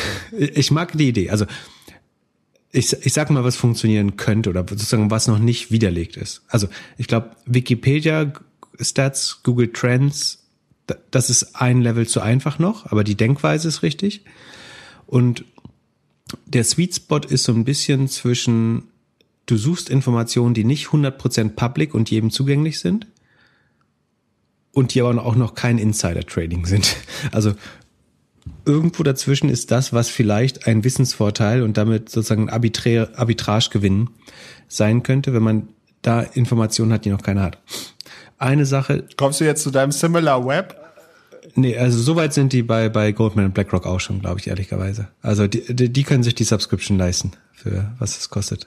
Ähm, aber ich glaube, was, was funktionieren kann, ist, dass bei Firmen, die sehr search-abhängig sind, also bei einem TripAdvisor, bei einem Expedia, Trivago vielleicht, Yelp, bei sowas, da hat sich in der Vergangenheit das Muster ergeben, dass man schon zumindestens die Tendenz der Quartalsergebnisse, also ob die under oder over delivern, also der sogenannte Beat äh, der Earnings, das ließe sich damit ganz gut abzeichnen. Aber man, man darf das nicht falsch verstehen, als dass das eine 100% Korrelation ist. Also es ist nicht so, dass wenn der Traffic sinkt, dann auf jeden Fall die Quartalsergebnisse schlecht sind, sondern das kommt sehr auch darauf an, wie, wie deren Monetarisierungsmodell ist, ob das sehr stark an Traffic gebunden ist oder ob es auch festere Verträge gibt. Aber prinzipiell gibt es einige Firmen, die sehr search-abhängig sind, wo man, glaube ich, ähm, über die, die Search Insight Tools ähm, das so ein bisschen antizipieren kann und zumindestens einen Datenpunkt gewinnen kann, der relevant ist. Also sozusagen die, die Börsenkurse, die bilden immer die Gesamtheit aller Meinungen ab und daraus bildet sich ein gleichgewichtiger Kurs.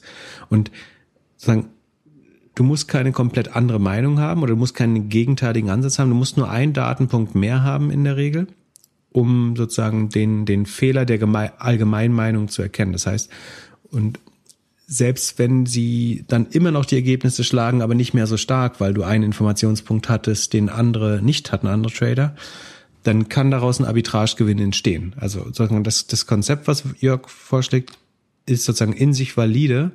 Man muss nur wirklich eine Datenquelle finden, die sehr gut versteckt ist und die sehr hart mit dem Geschäftsmodell und dem Revenue korreliert. Ähm, und wie gesagt, ich, ich würde so vorgehen, dass ich mir eine sehr search-abhängige Company suche und dann einfach schauen, wie die bei Google gerade performen. Das könnte helfen. Eine andere Möglichkeit, die ich oft überlege, ist, du hast Similar Web gesagt, aber was spannender ist, ist Similar Tech oder Build With, die wir auch schon mal erwähnt haben, also gebaut mit. Dort kann ich sehen, wie sich verschiedene SaaS-Softwares im Netz durchsetzen. Also die, die monitoren die Top eine Million Webseiten und schauen, wie viel der Webseiten laufen gerade auf Shopify oder laufen gerade auf BigCommerce oder die übrigens auch grandios abgestürzt sind. Äh, die haben schon, da habe ich so ein bisschen dagegen gewettet, ja. Äh, die haben schon 50 Prozent Wert verloren inzwischen, weil langsam äh, jeder kapiert, dass das kein Shopify ist. Ähm, aber um zum Thema zurückzukommen. Also über Similar Tech und BuildWith kann man so ein bisschen, aber die sind, um das auch gleich vorweg zu sagen, meiner Meinung nach nicht zuverlässig genug, um darauf Geld zu setzen, aber man kann so ein bisschen beachten, ob sich sowas wie Twilio oder alles, was ein Footprint in der Webseite hinterlässt, gerade schneller oder langsamer verbreitet im Internet, weil man einfach die die Adoption, die also wie viele Unternehmen setzen das gerade ein, das kann man darüber nachverfolgen. Tendenziell würde ich fast lieber noch ein eigenes Tool bauen, weil ich den, den Build-with-Daten nicht 100% vertraue und die SimilarWeb-Daten nicht akkurat genug sind. Aber das ist, glaube ich, bei SaaS-Aktien könnte man sozusagen früher als der Markt feststellen, wenn irgendwas wie, wie Twilio, wie Shopify, wie Wix, wie BigCommerce ähm, nicht mehr schnell genug wächst, dann würde man es dort sehen müssen, weil das würde man ja sehen, indem weniger Webseiten das übernehmen. Du hättest dann trotzdem noch dieses Revenue aus bestehenden Accounts, äh, eventuell aus Webseiten, die nicht getrackt werden, aber das ist so ein Datenpunkt, glaube ich, der vielleicht noch nicht 100 Prozent von allen Kapitalmarktakteuren betrachtet wird. Und dann wäre es sozusagen, was dir einen, einen arbiträren Vorteil gibt. Ähm, genau. Aber es hört sich ein bisschen auch an, dass es einfach zu viel Mühe ist. Ja, das Traurige ist, also Nee, also pass auf, du musst zu viel Mühe gibt's nicht. Du musst nur genug Assets under Management haben, dann ist jede Mühe. Also wenn du wenn du vier Milliarden verwertest, dann ist es äh, bewer also verwaltest, dann ist es durchaus wert, sich die Mühe zu machen, rauszufinden, ob, da, ob ein Hauptinvestment, also gegen sowas zu wetten oder zu als erster zu verstehen, wenn es noch schneller wächst als letztes Quartal. Ähm, da, das ist glaube ich nicht das Problem. Das Problem ist, dass diese absolut fundamentalen Fakten, die wir da betrachten, dann oft nicht so wichtig sind wie das gesamte Marktsentiment. Also du kannst 100 Prozent richtig liegen, dass, das schnellst, dass du gerade das schnellst wachsende SaaS-Unternehmen gefunden hast und dann bricht aber der Gesamtmarkt ein. Oder ich meine, das kannst du dann wiederum hatchen, indem du einen gegenläufigen Trade eingehst. Aber ähm, das Problem ist, sozusagen die, die, die Fakten des Kerngeschäftsmodells sind nicht der einzige Punkt, der den Kurs beeinflusst. Und das ähm, entwertet so ein bisschen den, den Wert dieser Information. Aber sozusagen die Denkweise von Jörg ist richtig die Wikipedia-Daten, Wikimedia-Daten sind, glaube ich, nicht äh, exklusiv genug und nicht äh, stark genug dafür. Aber es gibt vielleicht andere und ähm, irgendwann wird mal jemand aufstehen, der ein noch besseres Modell baut als, äh, als Goldman oder BlackRock. Und diese, diese, also du kannst noch eine Sentiment-Analyse auf Twitter machen, du kannst, ähm, was kann man noch Schlaues machen? Also so ein Social Listening-Ansatz, aber wobei ich behaupten würde, das ist auch schon stark in den Modellen mit drin. Also ich würde mich wundern, wenn ich, wäre auch spannend, wenn, wenn, wenn man jemand, jemanden kennt, der sowas macht oder sowas selber macht. Äh, ich würde gerne mal verstehen, wie so sophistiziert diese Ansätze sind. Ähm, aber ich würde vermuten, dass die so weit schon sind. Ansonsten werden die Leute, die da arbeiten, überbezahlt. Ähm, genau. Ähm, Im Sinne der Zeit. Genau, wenn ihr noch Ideen habt, einfach eine E-Mail an podcast.doppelgänger.io. Im Sinne der Zeit würde ich sagen, wir reden kurz über Wix Earnings, weil die kann man ja mit, äh, da kann man ja auch bei Build With sehen, wie die äh, gewachsen sind. Genau, Wix ist eine Software, sowas wie Jimdo oder ähm, der 1 und 1 Zeitbilder oder also letztlich eine Software, wo du deine eigene, also eher für kleine, mittelgroße Unternehmen, Yoga-Studio, Kaffeeshop, äh, Restaurant, wo man schnell eine eigene Website mitbauen kann. Ähm, habe ich, äh, Disclaimer habe ich im Portfolio, ähm, hat sehr stark von, Sekunde, ich guck mal kurz, hat sehr stark von Corona profitiert. Ähm, ich guck mal kurz, wie die dieses Jahr gewachsen sind. Ich habe die am 7., 7. April gekauft, seitdem 110 Prozent gemacht. Ähm, die, die wachsen äh, sehr stark, die Kohorten in sich wachsen, also die Nutzer machen, also man kauft da so Aufbaumodule letztlich, also du fängst mit einer Domain oder einer Webseite an, aber irgendwann will man ein CRM-Tool haben oder irgendwie sowas und dadurch werden die Kohorten immer wertvoller. Es funktioniert alles ganz gut, genauso wie man sich das beim SaaS-Venture wünscht.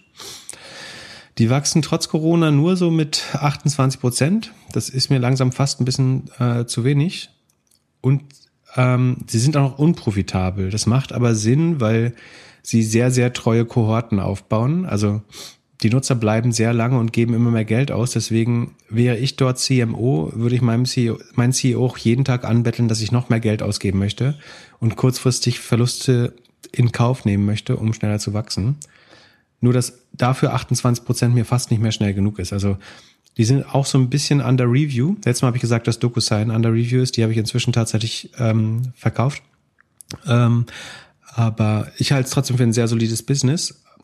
Was mir so ein bisschen Sorgen macht, ist in ihren Earnings, äh, in ihrer Earnings Presentation, ähm, projizieren die schon ihr Revenue bis 2028. Also sie, sie rechnen dir sie, sie rechnen dir quasi vor, dass die jetzige Kohorte in den nächsten zehn Jahren oder acht Jahren 10 Milliarden Umsatz macht und das dann eben ihre 15 Milliarden Bewertung äh, ähm, rechtfertigen würde. Und das hat wieder so ein bisschen was von neuer Marktzeiten, dass weil die die Umsatzmultiples so pervers sind, fange ich jetzt an, also ich habe erst, der erste Schritt ist, statt auf Earnings schaue ich auf Revenue, also statt auf ähm, wie heißt es, Gewinn schaue ich auf Umsatz.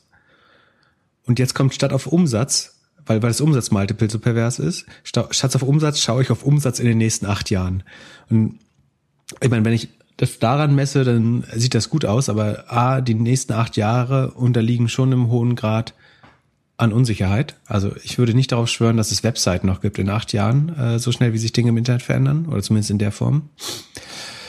Ähm, und deswegen bin ich, ich überlege so ein bisschen. Ähm, ich, ich glaube, ich muss mir noch mal Zeit nehmen, es noch mal besser zu verstehen. Die, die Ko also das ist ganz klar, die Kohorten sehen gut aus, das Wachstum sieht sozusagen 28 Prozent ist auch kein schlechtes Wachstum. Dass sie Verluste fahren, ist okay, weil sozusagen der, der Customer Lifetime Value, wenn man den dem Kack gegenüberstellt, sieht das wiederum sehr gesund aus. Das heißt, sie müssen ähm, defizitär Kunden akquirieren. Gerade alles andere wäre dumm, ähm, weil die, die Payback-Period irgendwie nur zwischen drei und vier Quartalen ist, was eigentlich ganz gut ist. Also da wäre man dumm, wenn man das Geld nicht ausgibt. Ähm, aber das, das gilt wieder das Besseres des Feindes Guten und sozusagen würde ich jetzt eine Aktie finden, die ich unbedingt haben will, dann wäre vielleicht Wix die erste, die ich verkaufe. Im Moment halte, halte ich die aber und äh, bin auch zufrieden mit der Performance. Wer sind denn deren Hauptkunden? Hauptkunden, ich, ich glaube, das, was ich gesagt habe, ein Yoga-Studio, ein Kaffeeshop, ein äh, Steuerberater, SMB, einfach gesagt, oder KMU auf Deutsch. Also viel, viele von denen, die in den nächsten sechs Monaten pleite sind. Äh, sehr valider Punkt, sehr, sehr guter Punkt. Ja, das ist, das ist tatsächlich ein Risiko, äh, dass, die, dass die einfach gar nicht existieren. Ja, extrem guter Punkt. Das sollte man als Risiko vielleicht äh, beachten.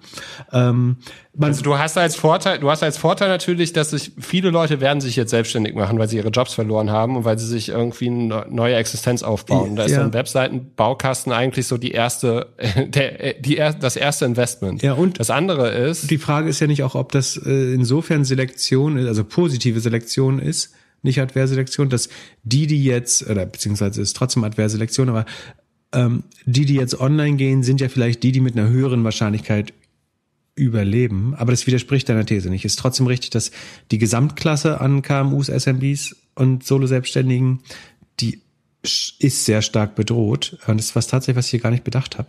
Ähm, ja, aber erzähl weiter. Ich bin, ich lausche gespannt. Du bringst mich auf neue Ideen. Ja, äh, ich, ich glaube halt, was man bei diesen Baukasten ich halt noch eine, Ich habe noch eine Position offen als äh, Junior Junior Investment Analyst, falls falls du interessiert bist, äh, falls du demnächst frei wirst. äh, ich, ich, nach, nach deinen spannenden Insights hier. Ich, ich, ja, es, es scheint ja so zu sein, dass die Leute sich schon akribisch aufschreiben, äh, was hier wer sagt. Vielleicht kommt irgendwann so, es gab ja jetzt so ein bisschen Beef auf Twitter von hier Jason äh, und Prof G, ähm, vielleicht sind ja be be beide kurzen Einwerfer hier eigentlich die besseren Empfehlungen. Ja, übrigens, äh, Prof G hat jemand das Anti-Portfolio, also das inverse Portfolio online gestellt. Was würde, was hätte man gewonnen, wenn man jedes Mal nicht das Gegenteil macht von dem, was der sagt? Und es sieht leider erstaunlich gut aus. Also obwohl ich ihn sehr schätze, aber es sieht leider erstaunlich gut aus. Ah, was ich gerade überlegt habe, stell dir vor, wir machen beide äh, auch ein äh, Musterportfolio und äh, du schläfst mich dann um Längen. Wie geil wäre das? Äh, das äh, überlegen wir uns mal für 2021. Äh, das äh, fände ich ja extrem unterhaltsam. Du, ich, I'm up for anything. Aber wir haben, eben hattest du so schön gesagt, wie hast du gesagt, Solo-Selbstständige? Ja. Was war dein Begriff? Ja, genau, so habe ich gesagt. Das wäre doch eigentlich der perfekte Übergang zu Paul Ripke, dem Starfotograf und Podcast-Gott. Der hat ja letztes Jahr mit About You äh, eine Kooperation gemacht und ähm, die ist dann zwar in aller Freundschaft, aber dann doch ein bisschen überraschend auseinandergegangen. Und das ist auch so ein Thema, wie Wix, äh, der geht jetzt voll auf Shopify und hat halt den Vorteil, dass er Instagram sehr gut spielen kann, dass er unheimlich viele prominente Freunde hat und auch selber so wahrscheinlich so der Vorzeige äh, Kumpel von ähm, von vielen ist, der so das Vorzeige also einer der wenigen äh, wie heißt das, Auswanderer-Examples, von denen äh, der ein oder andere zwischen vielleicht 25 und 45 noch träumt. Und meine Frage an dich ist, ob du glaubst, dass er jetzt solo erfolgreicher ist als mit About You? Ähm, gute Frage. Also der Hintergrund ist, wir haben beide den letzten OMR-Podcast gehört, oder? Muss man fairerweise sagen, wo es ein extrem gutes, sehr langes Interview mit ihm gab, äh, das jede Sekunde spannend war. Ähm, ist der erfolgreiche ohne About You? Ähm, gut. So spannender, als ob er erfolgreicher ist? Also ich glaube ja. Aber nicht, weil About You schlecht war, im Gegenteil. Was ich spannend daran finde, ist, dass er, glaube ich, ein, ein Role Model dafür ist, für alles, was falsch ist mit dem Influencer-Markt. Insofern. Also was der gemacht hat, ist, also muss man erklären, wer Paul Ripke ist? Nee unsere Audience kennt. Also ein Künstler und Entrepreneur im weitesten Sinne, ähm, der hervorragende Fotografien macht, aber auch seine eigene Modemarke mit ähm, About You, die Paris heißt für Paul Ripke. Deswegen werden wir nie wir die Modemarken haben übrigens, weil äh, deine hieß äh, Fieglö und meine Fickel. Ähm, das klingt relativ, würde relativ beschissen klingen. Ähm, also auf jeden Fall. Ähm, ich glaube eigentlich, dass dieses ähm, und du hättest jetzt sagen können, er hat eigentlich als Influencer bei About You gesigned. Ich glaube, er möchte das nicht, so wie wenn man den Podcast hört, versteht man, glaube ich, dass er das nicht so sehen möchte. Also dass es eben nicht seine Influence, seine Reichweite ist, die dieses Label baut, sondern die Liebe zum Detail. Und ich glaube, das ist entweder gutes Marketing oder eine Illusion. Ähm, weil, also ich glaube. Also Liebe, äh, Liebe zu Detail muss ich, muss ich zurücknehmen. Also ich, ich habe, äh, also A, ich bin äh, schon so ein bisschen Paul Ripke Fanboy Und wenn ich mal eine Runde Golf mit ihm spielen würde, würde ich ihm erklären, dass die erste Mode, die er mit About You gemacht hat, die sah zwar gut aus auf Fotos, aber wir müssen uns nichts vormachen. So qualitativ war das jetzt nicht so das, was man irgendwie mit Paul Ripke und mit seinem Image irgendwie versteht. Ja, und ist auch. Also es war schon eher so Mainstream-Zeug. Ja, und ich meine, das klingt natürlich humble und alles, aber ähm, natürlich wird man von About You nicht gesigned, weil man äh, der beste Fashion Designer ist oder noch mehr Attention to Detail hat als deren äh, Einkäufer, sondern es, natürlich geht es um die Reichweite und die und die Influence. Und äh, trotzdem, und ich meine, ist auch total legitim zu sagen, das ist nicht das Einzige. Ich, ich würde mich ja auch so vermarkten, wäre ich ja. Aber was ich spannend finde, ist, warum gibt's Influencer-Marketing überhaupt? Also, oder sagen wir noch, noch ein Stück zurück, klassisches Marketing lief ja eigentlich so, dass eine Brand, also sagen wir 80er Jahre, 80er Jahre Marketing läuft, ich kaufe mir irgendeine Fresse ein, äh, klebe die auf mein Plakat und hoffe, dass das meine Marke positiv auflädt. Also steckt irgendwie ein Leonardo DiCaprio oder Linda Evangelista, die äh, klebe ich mit meinen Klamotten zu, pack die aufs Plakat und dann hoffe ich, dass meine Käufer glauben, sie sehen genauso sexy aus, wenn sie das anziehen oder einen Calvin Klein Schlipper tragen oder so. Korrekt? So, also das ist mein Verständnis von von von Markenwerbung. So und also das funktioniert ja immer noch so. Teilweise, größtenteils, ja, genau. So und dann Influencer ist, glaube ich, nur eine Fortsetzung davon oder beziehungsweise bevor Influencer kam, dann im Offline-Geschäft gab es dann so ein bisschen engere Kooperation, also dass irgendwie eine Madonna oder Comme de Garçon oder äh, Beckham für H&M Modelinien gemacht haben und ich glaube, das ist ähm, für, für, also für eine Seite ist es Marketing, für die andere ist es äh, vielleicht ein Lebenstraum. Und am Ende ist das aber nicht so viel schlauer als das, als Fast Fashion an sich. Also die Kollektion ist so klein, dass sie keinen großen Umsatzanteil hat, sondern für den Fast Fashion Retailer ist es auf jeden Fall Werbung und nicht Umsatz. Weil sozusagen so geil, so groß und so geil kann die äh, Kollektion gar nicht sein, dass die irgendeinen riesigen Impact hat, aber es ist unheimlich viel PR. Du bist in jeder in jeder Show äh, damit, wenn wenn irgendwie Beckham oder Madonna äh, eine, die erste Kon äh, Kollektion mit dir macht. Und es war einfach nur eine Fortsetzung der Werbung mit Leuten, die normale Werbung, glaube ich, nicht gemacht hätten oder zu teuer gewesen wären. Dann ist es besser oder einfacher oder authentischer, so eine Kollektion zu machen. So dann im, im Internet kam dann irgendwann Influencer, die halt so sagen, ich halte einfach nur ein, ein, Produkt in die Kamera und das war irgendwie das 1980er Modell. Ähm, dann, dann hast du die Influencer irgendwie gesigned für eine eigene Kollektion. Und das ist dann irgendwie sozusagen die Fortsetzung H&M meets Beckham, Madonna, Comme de Garçon, Karl Lagerfeld. Ähm, wenn du deine eigene Influencer-Kollektion hast, weil es Influencer, die so wertvoll sind, dass sie eben nicht mehr jedes Produkt bewerben oder dass du glaub, glaubst, du machst das zusammen dann baust du halt so eine Kollektion wie Lena Gerke About You oder eben Paul Ripke und äh, es gibt ja auch ganz viele andere Beispiele irgendwie von, von Deichmann bis ESOS bis irgendwas. Ähm, und beides kommt eigentlich aus der Denke heraus, dass das, was die großen Marken oder Retailer dem Influencer, Promi, Star, Testimonial, wie auch man das nennen will, bieten kann, ist die Distribution. Nämlich, also Madonna kann eine eigene Modelinie machen, das kostet sie nur Geld und äh, die würde sich vielleicht sogar verkaufen, aber was sie es nicht schafft, ist damit irgendwie 100 Millionen Menschen in der ersten Woche zu erreichen. Das kann halt ein H&M nur. Ähm, und bei, bei Paul Ripke ist es eben der About You, der dich zu einem sehr großen und sehr passenden Publikum äh, sozusagen innerhalb von einem Tag aufschließt.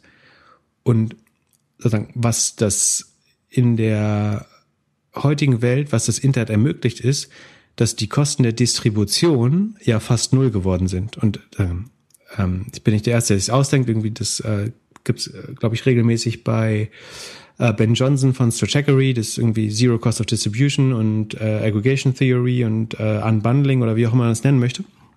Aber prinzipiell, glaube ich, jeder, der mit einer Audience von über einer Million Leute auf Instagram aufsteht, kann eigentlich zu einem Produzenten gehen, sich seinen Lieblingshoodie, Lieblingsbademantel, asymmetrischen äh, T-Shirt, Yoga-Pants, was weiß ich, kann sich das produzieren lassen, seine eigene Marke raus äh, raufdrucken und es über Instagram und Shopify an seine gesamte Audience ohne sich mit irgendwas anderem außer dem Design zu beschäftigen, vertreiben. Also vielleicht ist die Qualität nicht optimal. Äh, das ist aber auch die Frage, wie spürbar das ist in dem Modell und wie wichtig das ist. Äh, ich glaube, es ist eher überschätzt. Ähm, aber die, die Kosten der Distribution, also die, die harte Arbeit, den richtigen Stoff auszuwählen, ähm, das zu produzieren, das zu vertreiben, das zu, äh, zu shippen, also das Fulfillment, das ist alles annähernd wertlos geworden, beziehungsweise die Wertschöpfung ist da so niedrig, dass es für echte Influencer eigentlich keinen Grund mehr gibt, meiner Meinung nach. Und deswegen ist es, glaube ich, sehr schlau und interessant, was Paul Ripp gesagt. Ähm, es gibt eigentlich kaum noch einen Grund, und ich würde auch ger super gerne die Gegenseite hören, also warum es eben doch besser ist, mit einer, mit einer großen Kette oder Marke zusammenzuarbeiten. Aber ähm, meine Theorie ist, dass, und das sozusagen durch, dadurch, dass die Wertschöpfung in, den, in der Distribution so klein geworden ist, ähm, das echte Influencer-Brands, also es, oder andersrum gesagt, dass das, das Influencer-Marketing, was wir bisher gesehen haben, so ein Interim oder unreifes Stadium war, was dazu führt, dass wir sozusagen die nächste große Welle wird eben sein, dass jeder letztlich seine eigene Marke hat, weil warum soll ich Adidas oder ähm, Nike, Kanye ähm, Corporations kaufen, wenn ich auch einfach wenn, wenn ich Kanye-Fan will, will ich doch den Kanye-Schuh haben und nicht den Adidas-Schuh oder den Nike-Schuh. Also warum, ich will doch das tragen, was sozusagen sich noch mehr nach dem, dem Star anfühlt. Und warum brauche ich überhaupt eine Brand da drin, wenn ich, wenn ich den, den Star selber kaufen kann? Und am Ende lassen die alle in China und Kambodscha produzieren und ich will nicht sagen, dass da nicht irgendwelche Qualitätsunterschiede gäbe, aber das, was den Wert da bestimmt, ist ja der Star. Und ich glaube, authentisches Influencer-Marketing ist, dass jeder Influencer heutzutage seine eigene Marke haben kann. Und die Frage ist jetzt, welche, welche Wertschöpfungsebenen gibt's da noch drin? Und ich meine, sozusagen maximal effizient wäre, sagen wir, wir wollen jetzt Doppelgänger-Fashion machen. Das heißt, wir brauchen einen Marktplatz, der Designs macht, also Schnittmuster eigentlich für Pullover oder für Bademäntel oder für T-Shirts oder Basecaps oder was auch immer wir gern wollten. Dann suchen wir uns da Designs aus. Und das kann so wie ein Fiverr sein letztlich, dass irgendwelche Designstudenten Schnittmuster verkaufen, die jeder Produzent produzieren kann. Und dann kann man die ex entweder exklusiv buchen, sodass kein anderer sie haben kann, oder eben auch total generisch wie der Standard-Hoodie. Damit gehen wir zu einem Marktplatz für Produzenten. Das ist letztlich eigentlich, was Alibaba schon kann oder andere äh, Marktplätze. Ähm, oder wer liefert was oder wie auch immer man da vorgehen möchte. Aber ist es nicht so schwer, einen Produzenten für einen Hoodie zu finden. Und dann kaufe ich mir irgendwo noch bei einer Designplattform mein Logo ein oder entwickle das Logo mit irgendeiner Agentur.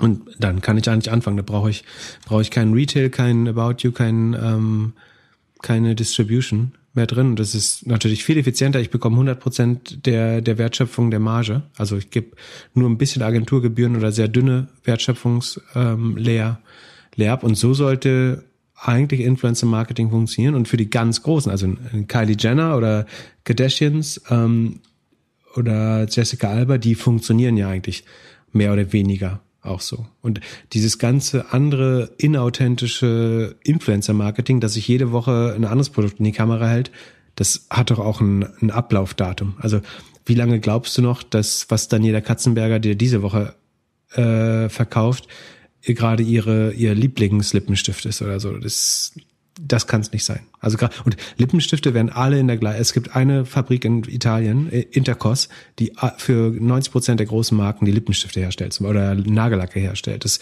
ist voll, also Kosmetik oder sowas oder Nahrungsergänzungsmittel. Das ist so generisch. Da kann wirklich jeder seine seine Hackfresse draufdrucken und es gibt bei den Produkten auch einfach ganz wenig echte Differenzierung, weil sie alle bei den gleichen, ob es Textilien, Kosmetika, Nahrungsergänzungsmittel sind, die werden alle in den gleichen Fabriken hergestellt, mehr oder weniger, bis auf wenige Ausnahmen. Und ich glaube, das ist dann fast wieder die Edge, die neue Anbieter nutzen müssen. Aber so sollte Influencer Marketing, glaube ich, going forward aussehen. Und ich würde mehr die, und ich glaube, es wird ganz klar mehr in die Richtung gehen. Und deswegen finde ich so exemplarisch sozusagen diese Genese, die Paul Ripke da durchgemacht hat, finde ich vollkommen exemplarisch für, was der Gesamtmarkt eigentlich durchgehen müsste und was alles auch falsch ist an Influencer-Marketing, wie wir es jetzt betrachten. Entschuldigung, dass er so viel Zeit gebraucht hat.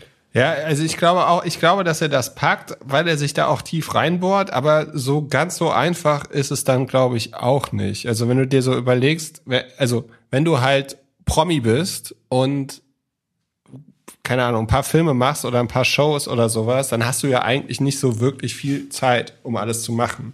Und du, was man sich, ich glaube, man sollte es nicht so sehen, dass man, dass die eigene Power dann doch so groß ist, weil am Ende musst du halt auch, du musst A, ins Warnrisiko gehen.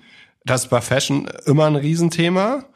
Äh, und ja. äh, ist nur irgendwie eine Wix-Seite oder eine Shopify-Seite aufzubauen, das reicht nicht, sondern am Ende kaufst du halt für teuer Geld Ware, musst irgendwie sicherstellen, dass das Zeug verkaufbar ist. Und dann musst du es versuchen zu verkaufen. Und das bedeutet halt auch, du investierst halt viel Geld in Facebook wahrscheinlich ähm, und Co. Ja.